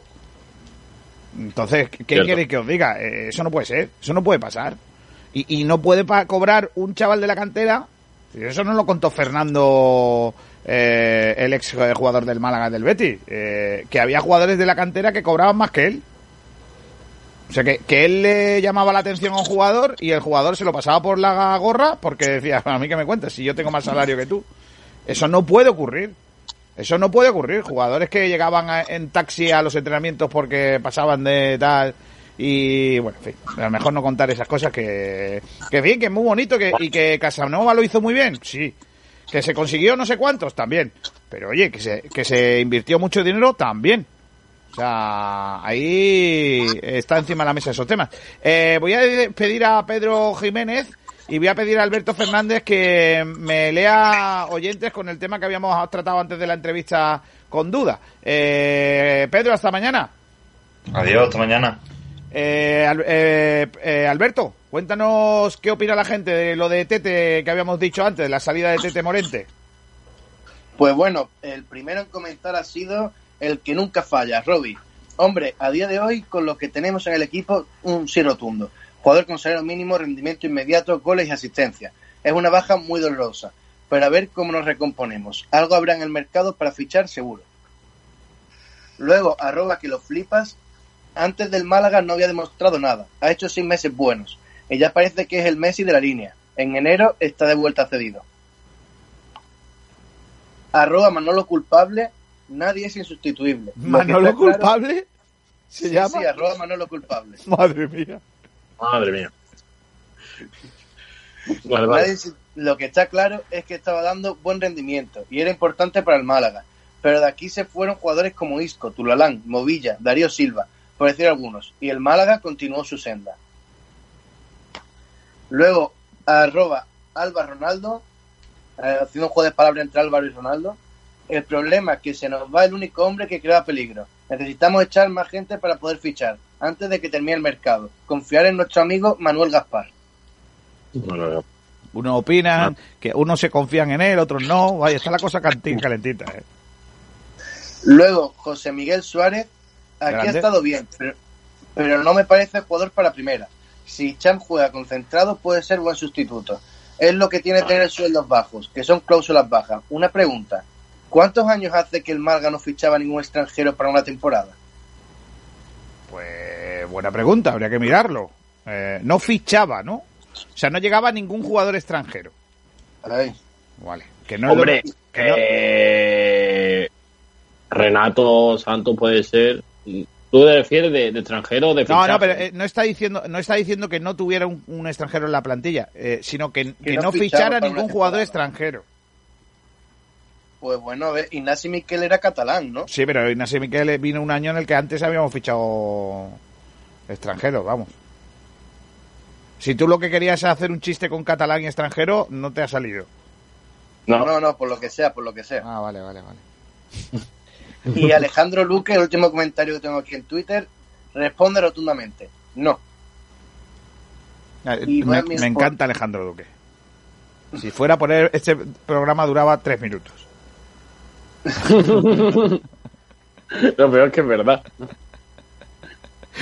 Venga, más cosas. Eh, En Facebook Live no sé si hay alguno más eh, que En se nos quede. Facebook Live no tengo yo aquí ningún comentario. Eh, no hay nada por, por lo menos a mi respetar. ¿Cómo? A mi, re- a mi respetar. ¿Eso qué es? Eh, que estudié un año de latín, hombre. Pero ese qué yo- palabra es, no inventes. No inventes frases, tío. Pero si, si no me hubieses parado, a que habría colado y habría quedado súper bien. Sí, claro. claro. ¿Tú te crees que los No oyentes me de... lengua ¿Tú, oeste tú qué crees? que al final es culto y todo. ¿Tú qué crees? ¿Tú qué crees? ¿Que la gente de Sport Direct Radio es tonta? ¿O cómo es esto? Que le No, puedes, si que le puedes, le puedes colar una palabra inventada y no pasa nada. O sea, estás amando tontos a los pobres, a los oyentes de Sport Direct. No, pero si pasa la cosa así rápida y hacemos como si nada, Sí. a lo mejor pues Sí. no se dan cuenta si pasamos bueno. Si hacemos mutis por el foro, no... Vale. Vale, vale, perfecto. Vale, le- Bueno, lo- vamos, vamos. Lo tendré en cuenta, pero no te dejaré decir palabras. También te lo digo. Porque luego tu madre me regaña. Y dice, no, no, oye, cu- ¿el niño está aprendiendo algo o no? Venga, vamos a, vamos a, a el otro punto del debate. Eh, está por ahí Jesús Martín. Hola, Jesús. Bueno, Jesús igual se ha ido. Pues, si quieres que Alberto vaya preguntando, cuál, diciendo cuál es el debate. Vale, eh, ¿cuál es el siguiente punto que tenemos en el orden del día, Alberto? Pues un segundo, eh, lo tengo ya por aquí delante. El siguiente en el punto del día, eh, pues era lo de Jesús y después ya tocaba el baloncesto con Liepo. Baloncesto, luego, luego vamos con él. Eh, no sé si Jesús me escucha ahora, eh, si no está silenciado. Sí, yo, yo sí os escucho, ¿me escucháis? Ah, ahora sí, ahora sí. Vale, vale. Entonces, presento el tema, ¿no? Sí, vamos, adelante. Pues bueno, como ya, como ya ha dicho Sergio, ¿no? Pues Lombán puede que esté disponible para, para este partido, ¿no? De esta semana. Y ya veníamos diciendo desde el partido anterior que el Málaga tenía problemas en defensa. Entonces, con esta, con, con la inscripción de Lombán, se quedaría, sería la solución para la falta de consistencia deportiva o no? ¿Hay defensiva? Pues venga, vamos a debatirlo. Eh, ¿Qué opinión tienes tú, Pedrito? Digo, Julito. Hombre, a ver, eh, lo estábamos hablando el otro día que al Málaga defensivamente le faltó consistencia atrás, le faltó un líder dentro del campo. Y yo creo que David Lombán en ese sentido puede dar ese, esa pizca de contundencia atrás que no tuvieron, por ejemplo, Ismael Juan de y Escasi. Así que yo lo veo una manera de quitar un problema defensivo que no, no va a acabar todo ahí, porque obviamente eh, si Pellicer juega con tres centrales, los otros dos también tienen que ayudar. Pero sí pueden intentar manejar mejor a la defensa, controlar, ayudar. Me parece que es importante, pero que el equipo defensivamente tiene que mejorar y mucho. Pues Eh, yo creo que, que sí se arregla en parte, ¿eh? porque Lombán eh, eh, puede adueñarse de, de la defensa del Málaga, ser un, un jefe que falta ahí. Podría ser un eh, el eslabón que falta en la cadena, ¿no?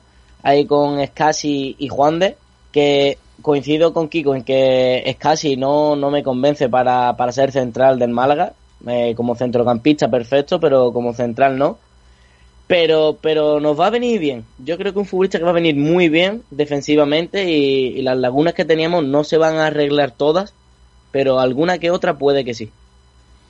La pregunta más seria sería quién sale en detrimento de Lombán.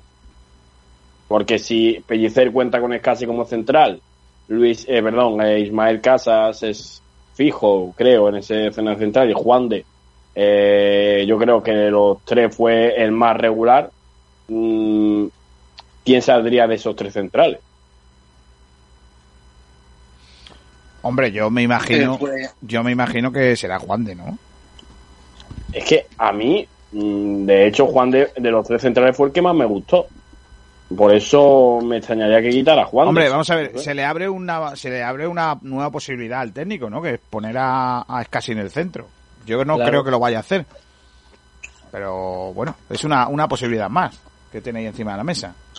Claro. Yo os pregunto, de- yo os pregunto, ¿pondríais esta semana a Luis Hernández? Hombre, pero vamos, Kiko, Luis Hernández siempre que esté, siempre que esté convocado y pueda jugar y te- esté en condiciones físicas de jugar en el 11 de cabeza, pero vamos, sin ninguna duda. Titular y capitán. Kiko. Yo ahí estoy con Julio y con Jesús, titular y capitán, va si hace falta, vaya. Pero bueno, yo lo de capitán tampoco lo veo, pero sí es verdad que titular sí, porque me parece que que de los centrales es el mejor con diferencia. O sea, es que es un central que podría estar jugando en primera división sin ningún problema. No sé cómo lo veis vosotros en ese sentido. No, sí, Luis Hernández es el mejor central que tiene el Málaga. El problema es que veremos a ver si el club puede llegar a escribirlo o no. Yo cada vez veo más, más nublada esta situación y yo creo que al final va a terminar saliendo del club, que no va a llegar a ser inscrito. Hombre, yo creo que, por ejemplo, mm, y estoy dando a campanas al viento, pero yo creo sí que si consigue sacar a casi todos del ERE, me refiero a los Juanpi, eh, Burarut y compañía, eh, y Rolón y compañía, yo creo que, que realmente puede ser, puede quedarse, pero claro, para eso hay que soltar el resto de la mas- el resto de, de jugadores que están metidos en el ERE a ver si se podría realizar. Pero es que yo creo que Luis, si Luis Hernández se quedara, es un cambio de, de vuelco a la situación del Málaga impresionante. Pues sí, eh, sea como fuere, el, eh, eh, yo creo que es importante. Yo ya no, no digo Lombán, eh, todo lo que sea un central necesita, eh, es necesario por el club, ¿no? Para el equipo, porque en la parte de atrás necesitamos refuerzos y, y está claro que, que lo echamos de menos como no, como no lleguen, ¿no? Entonces yo creo que Lombán es un hombre importante.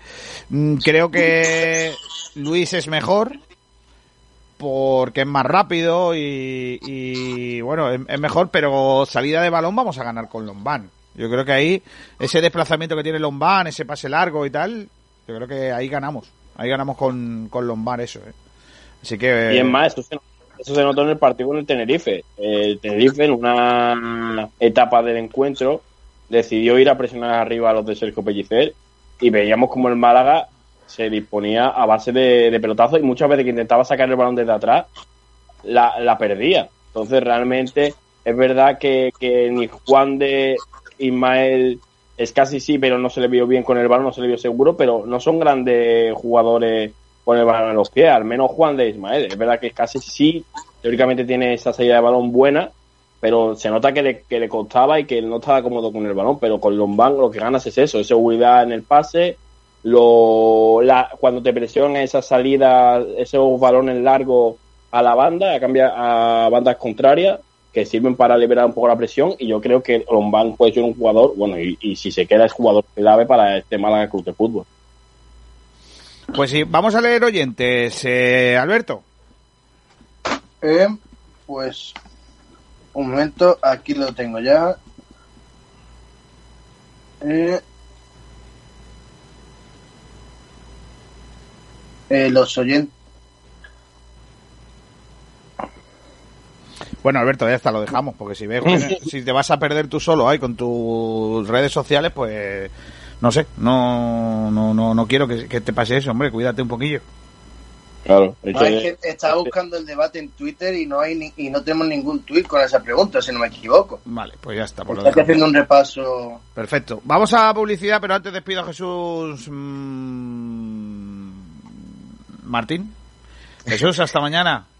Adiós, Kiko. Eh, Adiós, vamos a la publi, venga, ahora volvemos. Todas las barras no son iguales. Ven a comprobarlo a Las Dunas, en Torre de Benagalbón, Rincón de la Victoria. Somos especialistas en pescados y mariscos, con la garantía de los más frescos, con la tradición de Pescadería Jacobo. Prueba nuestros deliciosos arroces elaborados con los mejores productos. Estamos en Avenida de la Axarquía número 4, Torre de Benagalbón. Teléfono de reservas 951 33 16 66. Ven a comprobar que la calidad y el precio no están reñidas. Las Dunas, el sabor del mejor pescado de la bahía. Los mejores forjados, rejas, puertas y ventanas y a los mejores precios en talleres metálicos Diego Rodríguez. Calidad y servicio con unos precios inigualables. Somos especialistas en ventanas, mamparas de baño y de oficina, rejas, puertas, barandillas. Pídanos presupuestos sin compromiso en los teléfonos 952 30 85 86 o 639 01 18 30. Le esperamos en calle Navia número 21, Polígono San Alberto en la zona de Carlinda. Talleres metálicos Diego Rodríguez. Tradición familiar de padre a hijo con más de 50 años de experiencia. Escápate con tu pareja o familia a la posada del bandolero en el Borje, municipio malagueño libre de coronavirus. Disfruta de dos siglos de historia en la casa del bandolero y forajido más conocido, el Bizco del Borje. Alójate en una de nuestras seis amplias y confortables habitaciones en un entorno rural. Y por supuesto, saborea en los distintos salones y espacios de nuestro restaurante la mejor gastronomía basada en productos locales, con platos típicos de la charquía y un toque de vanguardia. Solomillo a la pasa, ajo blanco, guisos, carnes a la brasa y mucho más. Además, te ofrecemos una gran variedad en vinos de Málaga. Conócenos, La Posada del Bandolero. Estamos en Calle Cristo, en el Borge. Teléfono de reservas 951 83 14 30. Historia, cultura, paisajes, gastronomía. En tu escapada en La Posada del Bandolero, en el Borge. Ella es calladita. Pub King, la mejor música y el mejor ambiente, donde podrás disfrutar de todos los partidos de Liga y Champions. Ah, y al mismo tiempo puedes disfrutar también de nuestra hamburguesería y bocatería, con las mejores papas asadas. No te lo pierdas. Pub King es tu punto de encuentro de toda la vida. Estamos en Arroyo de la Miel, Plaza de la Mezquita, local 1517, teléfono de reserva 695 59 61 53. Recuerden, 695 59 61 53. Todo esto y mucho más en Pub Kim y Hamburguesería Kim.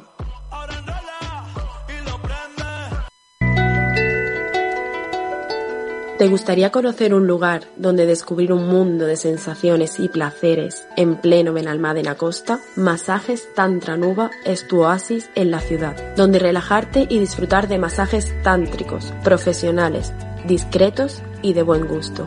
Masajes a cuatro manos para parejas, a hombres y mujeres. Llámanos o contacta vía WhatsApp al 649-808-695. Descúbrenos también en masajestantranuba.es, el lugar donde acabar con tus tensiones. Ahora trae a un amigo y te hacemos un 10% de descuento en nuestros masajes. Contacta con nosotros y te atenderemos con todo el placer del mundo. Saborea el verdadero placer de comer comida casera fuera de tu hogar y a precios sencillamente espectaculares. En el asador El Cortijillo encontrarás pollos asados, también raciones y su magnífico menú del día por solo 5,50 euros de martes a sábado. Prueba nuestras ensaladas, pastas y por supuesto carnes y pescados. Para los más pequeños, menús infantiles por menos de 4 euros. Y no te quedes sin pedir nuestras especialidades, platos de paellas, callos y migas por solo 3 euros. Puedes encontrarnos en calle Doctor Ros Álvarez, número 2, en Torre del Mar. Haz tu pedido llamando al 952 96 55 26 952 96 55 26 Asador El Cortijillo, el verdadero sabor de la comida casera. La Viña de Antonio y Casa Antonio Tapas, dos lugares donde la calidad, el mejor trato y los mejores sabores se ponen al alcance de todos los paladares, en el centro de Rincón de la Victoria. Si quiere probar la mejor selección de carnes de la Costa del Sol, acompañadas con una amplia gama de vinos de nuestra extensa bodega, le atendemos en la Viña de Antonio. Venga y déjese llevar por los sabores de nuestras carnes, nuestros exquisitos entrantes y productos ibéricos. Y si lo que prefieres es tapear y almorzar de una manera más informal, Casa Antonio es el sitio ideal para compartir mesa con amigos o familiares. Pruebe nuestra amplia carta de tapas. Estamos convencidos que la combinación de las mejores materias primas, una cuidada elaboración y nuestro mejor servicio nos hace habernos convertido en un referente de la Costa del Sol. Venga a visitarnos. Le esperamos en la viña de Antonio y Casa Antonio Tapas. Estamos en calle Córdoba, de Rincón de la Victoria, junto a la plaza del Ayuntamiento y el parking subterráneo. Teléfono de reserva 951 46 84 78.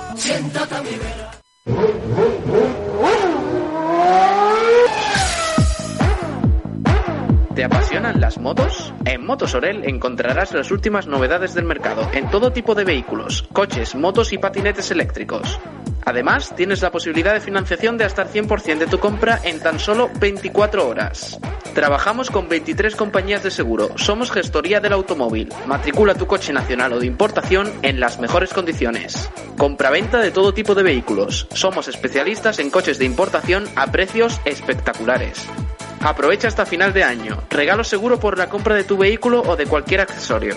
Te atendemos en Benalmádena, calle Tenerife, entre Telepizza y Banco de Santander. Y ahora también nos puedes encontrar en Marbella, calle Plata 42, Polígono Industrial La Ermita. Teléfono 951 25 30 06. Motos Orel, tu tienda del Grupo Orel en Arroyo de la Miel. Vamos a moverlo. Pescados y mariscos Jacobo, la mejor calidad, precio y atención personal. Pescados frescos de nuestras costas, recién traídos de la lonja. Mariscos de la caleta de Vélez. Tenemos una amplia selección de congelados. Puedes visitarnos en el mercado de Ciudad Jardín, Avenida del Mediterráneo en Rincón de la Victoria, en la parada del bus y a partir de junio en la Cala del Moral. Recuerda, la mejor calidad, precio y atención personal en Pescados y Mariscos Jacobo.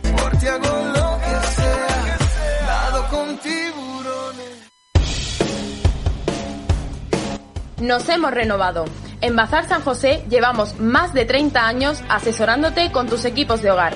Somos especialistas en electrodomésticos, buscando siempre la mejor relación entre calidad, servicio y precio bajo. Ven, déjanos sorprenderte. Estamos en Avenida de la Constitución 20 de Arroyo de la Miel. Teléfono 952 44 29 58. Bazar San José. Profesionales de los electrodomésticos.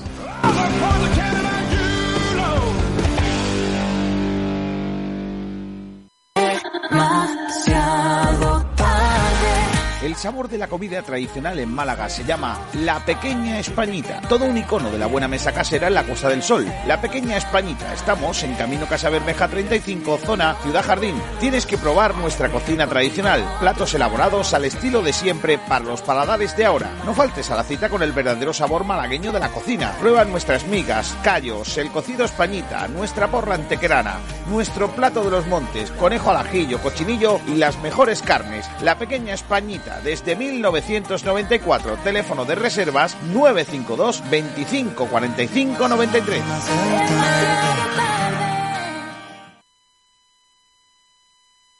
Bueno, vamos a continuar, vamos a ir ya rápidamente con el baloncesto. Está por ahí Tomás Medina. Hola Tomás, ¿qué tal? Muy buenas.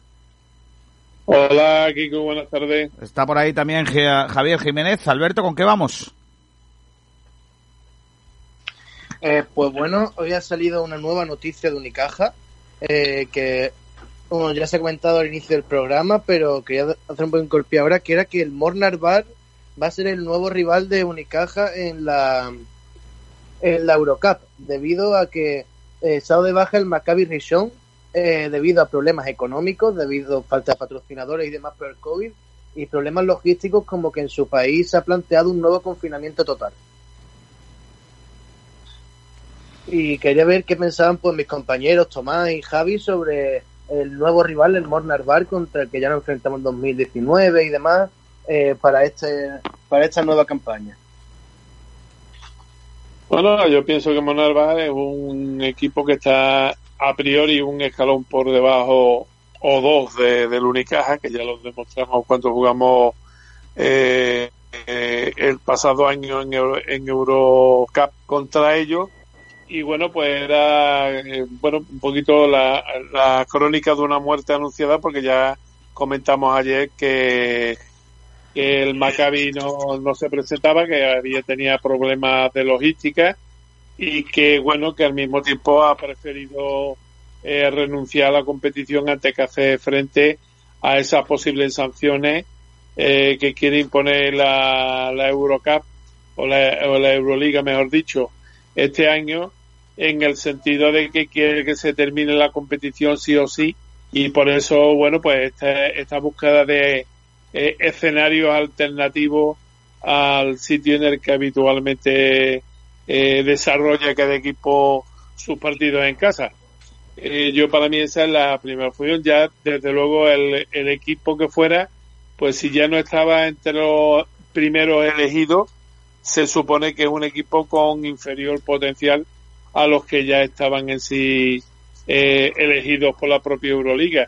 Y bueno, pues esperemos que se nos dé bien y que a partir de fin de mes pues tengamos una Eurocup plácida como la tuvimos el año pasado en la primera fase. Javier. Don Javi parece que no nos escucha. Eh... Eh, pues bueno, si no está Javier, pues bueno, entro yo. Eh, yo creo que el Mornar Bar eh, de cara al Unicaja va a ser un mejor rival que el Maccabi Rishon. No digo por lo que va a costarle, sino porque creo que va a ser más fácil de sobreponerse a priori. Luego a lo mejor dentro de un mes o dos estoy aquí diciendo lo contrario, pero a priori el Mornar Bar es un equipo que puede ser más accesible al equipo de Luis Casemiro. Eh, y bueno, yo creo que todo lo que sea quitarnos un poco el peso encima o un rival un poquito más fácil para poder llegar más lejos en la Eurocup y quién sabe si llegar a ganarla este año también, pues bueno, eh, yo creo que es una buena noticia para Unicaja. Pues claro, si siempre que sea un, un equipo que te vaya a plantear menos problemas sobre, sobre el parque, lógicamente es buena noticia para nosotros. Eh, tenemos que tener en cuenta que tenemos que pasar dos fases de grupo. Eh, ahora esta primera fase, después pasaremos la fase de 16 y después ya pues octavo y la, y la final. Entonces el tema va a estar un poquito eh, en que el camino se, se nos vaya llenando y nos vaya costando el menor esfuerzo posible para intentar que el club no pague caro en las dos competiciones eh, el esfuerzo físico que han de hacer los jugadores, porque ya hemos visto que de momento a lo que son los partidos de pretemporada digamos digo, un poquito justo. Bueno, eh, yo creo que Javi tiene, sigue teniendo problemas con el micrófono porque nada más que se escucha ruido. Te escucho como si estuvieras en, un radio aficionado, con el walkie-talkie de, de, de la radio aficionado, eh, Javi. Nada. Eh, pues bueno, yo quería eh, comentar una cosa, lo que ha dicho Tomás. Eh, yo quería, lo que yo quería comentar es que para lo que él ha dicho de que no se tanto el cansancio de las dos competiciones que tenemos, eh, tanto Liga Endesa como la Eurocup, que bueno, que ojalá lleguen a ser terceras col- eh, y tres con la clasificación a la Copa del Rey, eh, creo que se deben de recuperar lo antes posible los jugadores lesionados y a un buen nivel. Y si no, que pues los canteranos estén rindiendo a un nivel bastante óptimo para poder tener recambio, dejar jugadores descansando cuando ya vean que las piernas le están empezando a costar eh, en los partidos y yo creo que eso es lo que debe de hacer Unicaja, intentar pues rotar lo máximo posible. Es cierto que ahora con las bajas es muy difícil, eh, pero bueno, yo creo que con los canteranos y cuando se vayan recuperando Milosialevic y demás, eh, el Unicaja va a tener bastante posibilidad de afrontar bien las dos competiciones. Sí, sí, problema por, por, afrontar las competiciones en sí no lo va a tener. El problema es que sorprende, o por lo menos a mí personalmente me sorprende un tanto, que a estas alturas de eh, la pretemporada, ya casi temporada, porque nos faltan menos de 48 horas para disputar el primer partido, o 48 horas y pico, eh, realmente lo que me extraña es que el equipo se haya desfondado en partido cuando uno no hemos tenido el año pasado la competición completa con el desgaste físico que ello supone y dos tampoco hemos tenido dos meses de vacaciones que haya que hagan verdaderamente eh, que la baja forma se, se haga cargo de los jugadores o sea los jugadores no han tenido un tiempo de vacaciones tan largo como para decir hombre es que estábamos en un estado pletórico de forma y de buena primera nos hemos venido abajo. No, no han sido esos dos meses que, que hay otros años, por bien por los paroles, parones que hay habitualmente cada verano para jugar por- con las selecciones, o aquellos jugadores que no están con las selecciones, obviamente disfrutar de unas merecidas vacaciones, pero vuelvo a insistir, ni se, ni hubo un rendimiento hasta extenuación en la liga, porque se cortaron todas las ligas en las que el equipo estaba compitiendo, ni tampoco ha habido un tiempo como para decir, uff, estamos eh, reventados porque no hemos tenido ni tiempo, eh, eh, tiempo para descansar, o lo contrario, es decir, es que estamos en una baja forma impresionante porque nos hemos tocado dos meses tomando el sol y un, chiri- un, chirin- un espeto en el chiringuito de la playa. O sea, que es que ahí eso es lo raro ahora mismo y lo que sorprende un poco al aficionado.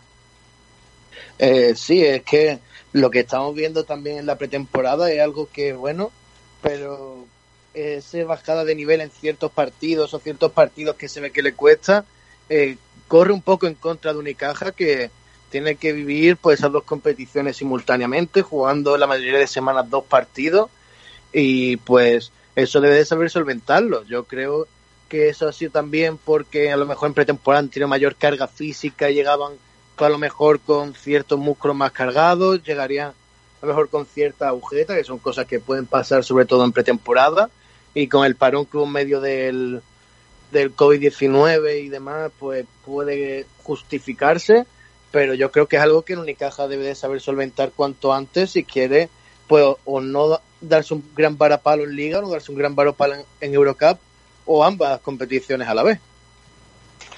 Hombre, yo sé que ahora mismo la preparación física en los equipos de, digamos, un poquito entre comillas, de la élite de los dos deportes, pues es totalmente distinta a la preparación física de hace 10 o 15 o 20 años.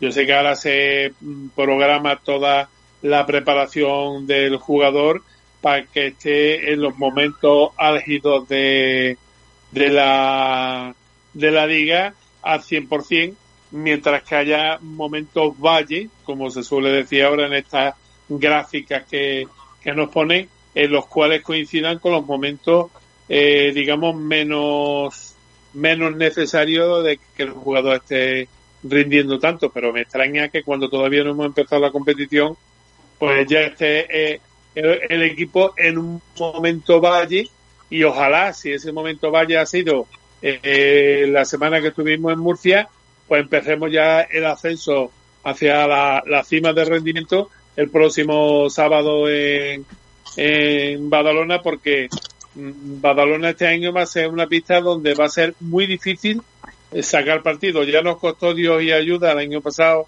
los enfrentamientos contra el Juventud, con, eh, mucho más este año, eh, donde tienen un presupuesto más alto que nosotros y han formado una plantilla bastante temible con, con respecto a la que tenían los pasados ante- anteriores, perdón, en las pasadas jornadas, eh, temporadas, por el hecho de que precisamente eh, la última temporada pues tiraban más de jugadores de cantera y de jugadores de cantera de otro equipo para formar la plantilla. Sin embargo, este año han hecho un desembolso, un desembolso económico bastante, bastante eh, interesante y bueno, pues muy por encima del que va a hacer Unicaja, por ejemplo.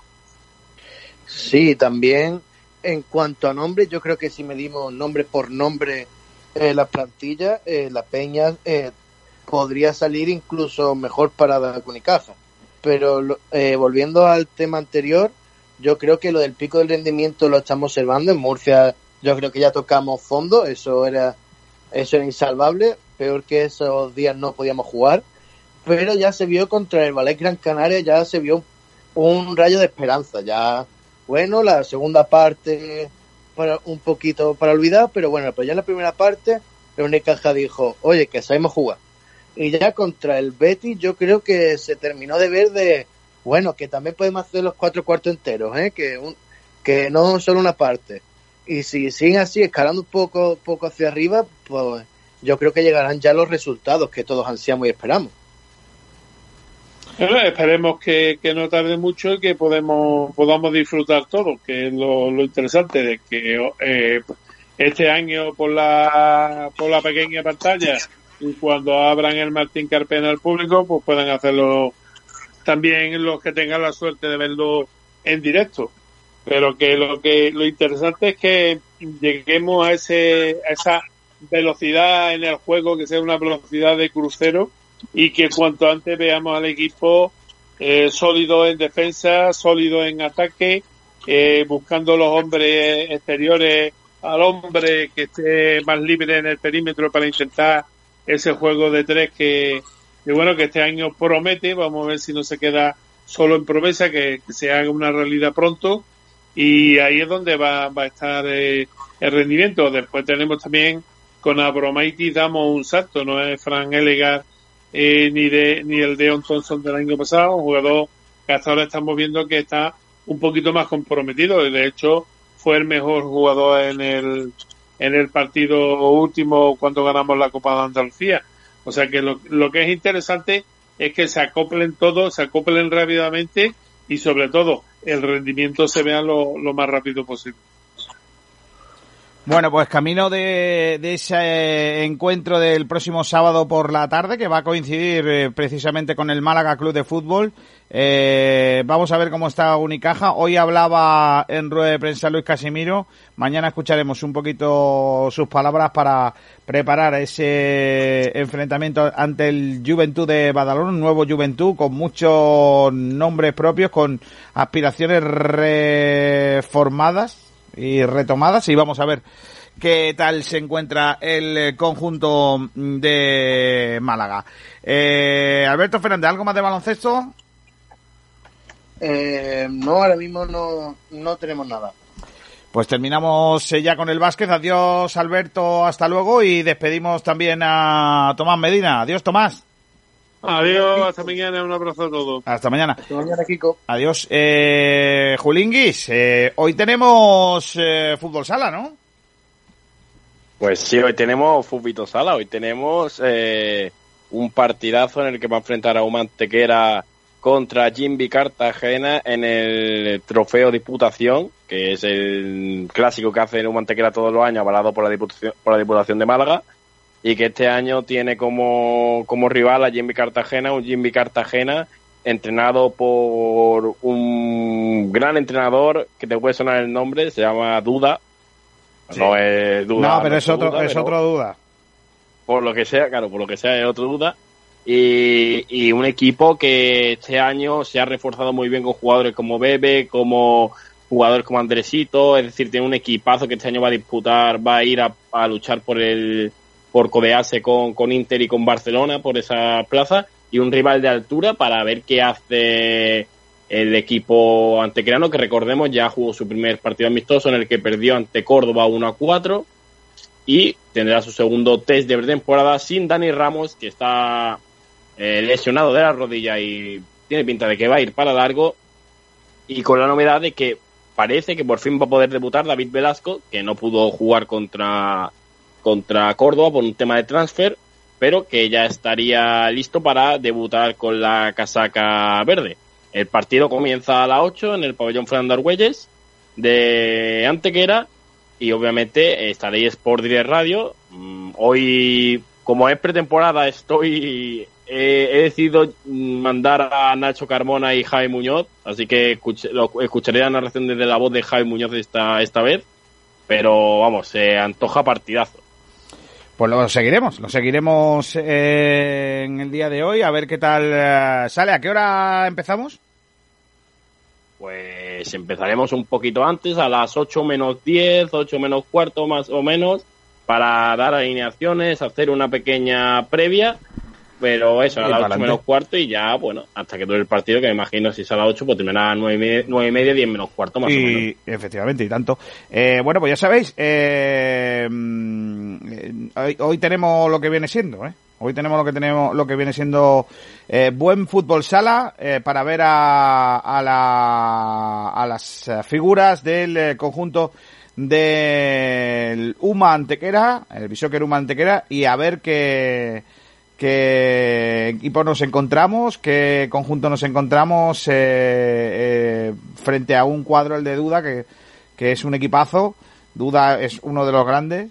Eh, yo estuve con él no hace demasiado en esa semana del futsal que hubo charlas con entrenamiento con, con la Copa, ¿te acuerdas? Que, que fue en Málaga, estuve con él en una de las charlas y me pareció un entrenador eh, muy, muy interesante, efectivamente. A ver qué, qué tal hoy y, y que nos va a servir, ¿no? Ese, eh, ¿Va a haber más partidos de pretemporada o, o se puede decir que es el último? Eh, sí, va a haber más partidos de pretemporada. Eh, el club nos ha comunicado, y esto es información de por de radio, porque tiene pinta que va a haber un partido de la plaza contra el Ejido que se va a disputar. El problema es que no se sabe cuándo, porque hay la Copa de Andalucía, como ya comentaba Nacho ayer, está a la vuelta de la esquina. Entonces, vamos a ver si consigue cuadrarlo, porque también el del 27 empieza el tema de la Copa de Andalucía, la última, las dos de- perdón, la penúltima, la última semana de septiembre, y el 5 de octubre, que es la primera de, de, de octubre, perdón, el 5 de octubre empieza la, la liga. O sea, bueno, empieza la liga y otra situación graciosa es que la federación ha dicho que a lo largo de esta semana se va a conocer el calendario. No sé si tú has visto el, ca- el calendario porque yo no. No, Y- no, pero es que esta semana termina el domingo. O sea, que al Sí, sí, domingo no, hay día. pero, a ver, eh, pero el- el- la federación, eh, digamos que los domingos, por lo que sea, no le gusta trabajar.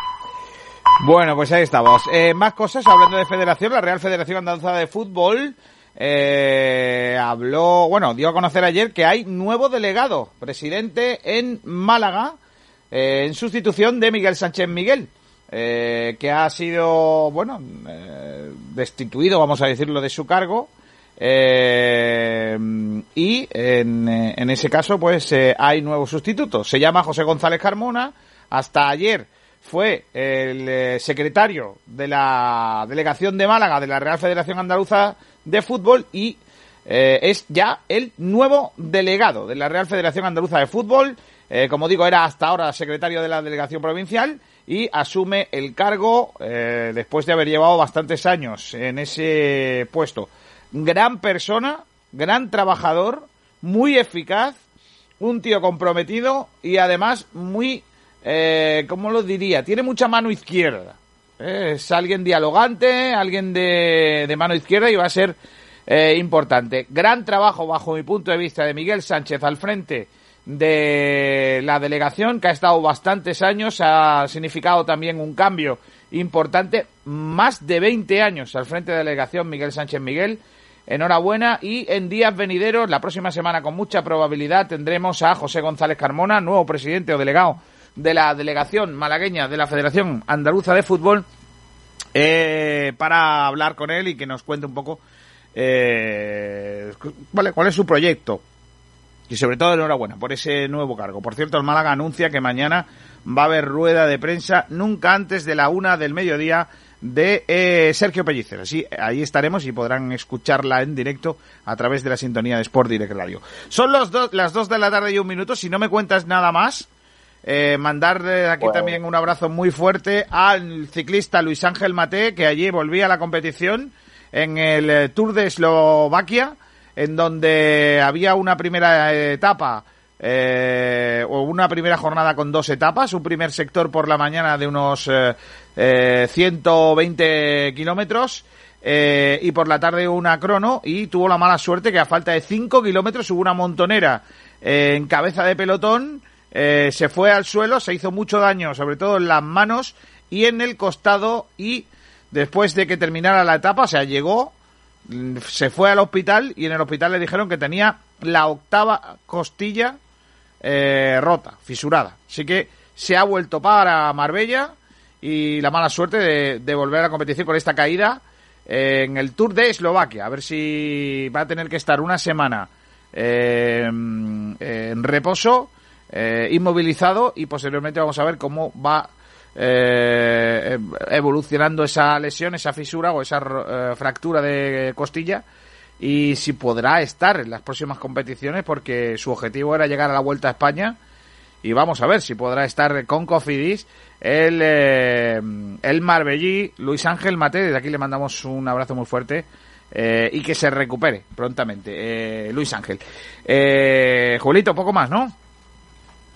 Sí, poco más. Bueno, ha, sal- ha saltado una noticia a lo largo del programa que a lo mejor puede interesar, que es el tema de que puede peligrar que el Club Deportivo Leganés, Fuenlabrada y el Rayo Vallecano puedan jugar en su estadio.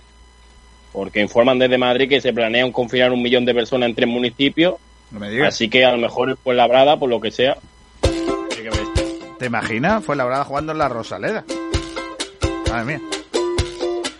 Bueno, pues todo eso se irá contando. Ahora viene Pedro Blanco con eh, Sport eh, Center de Diario.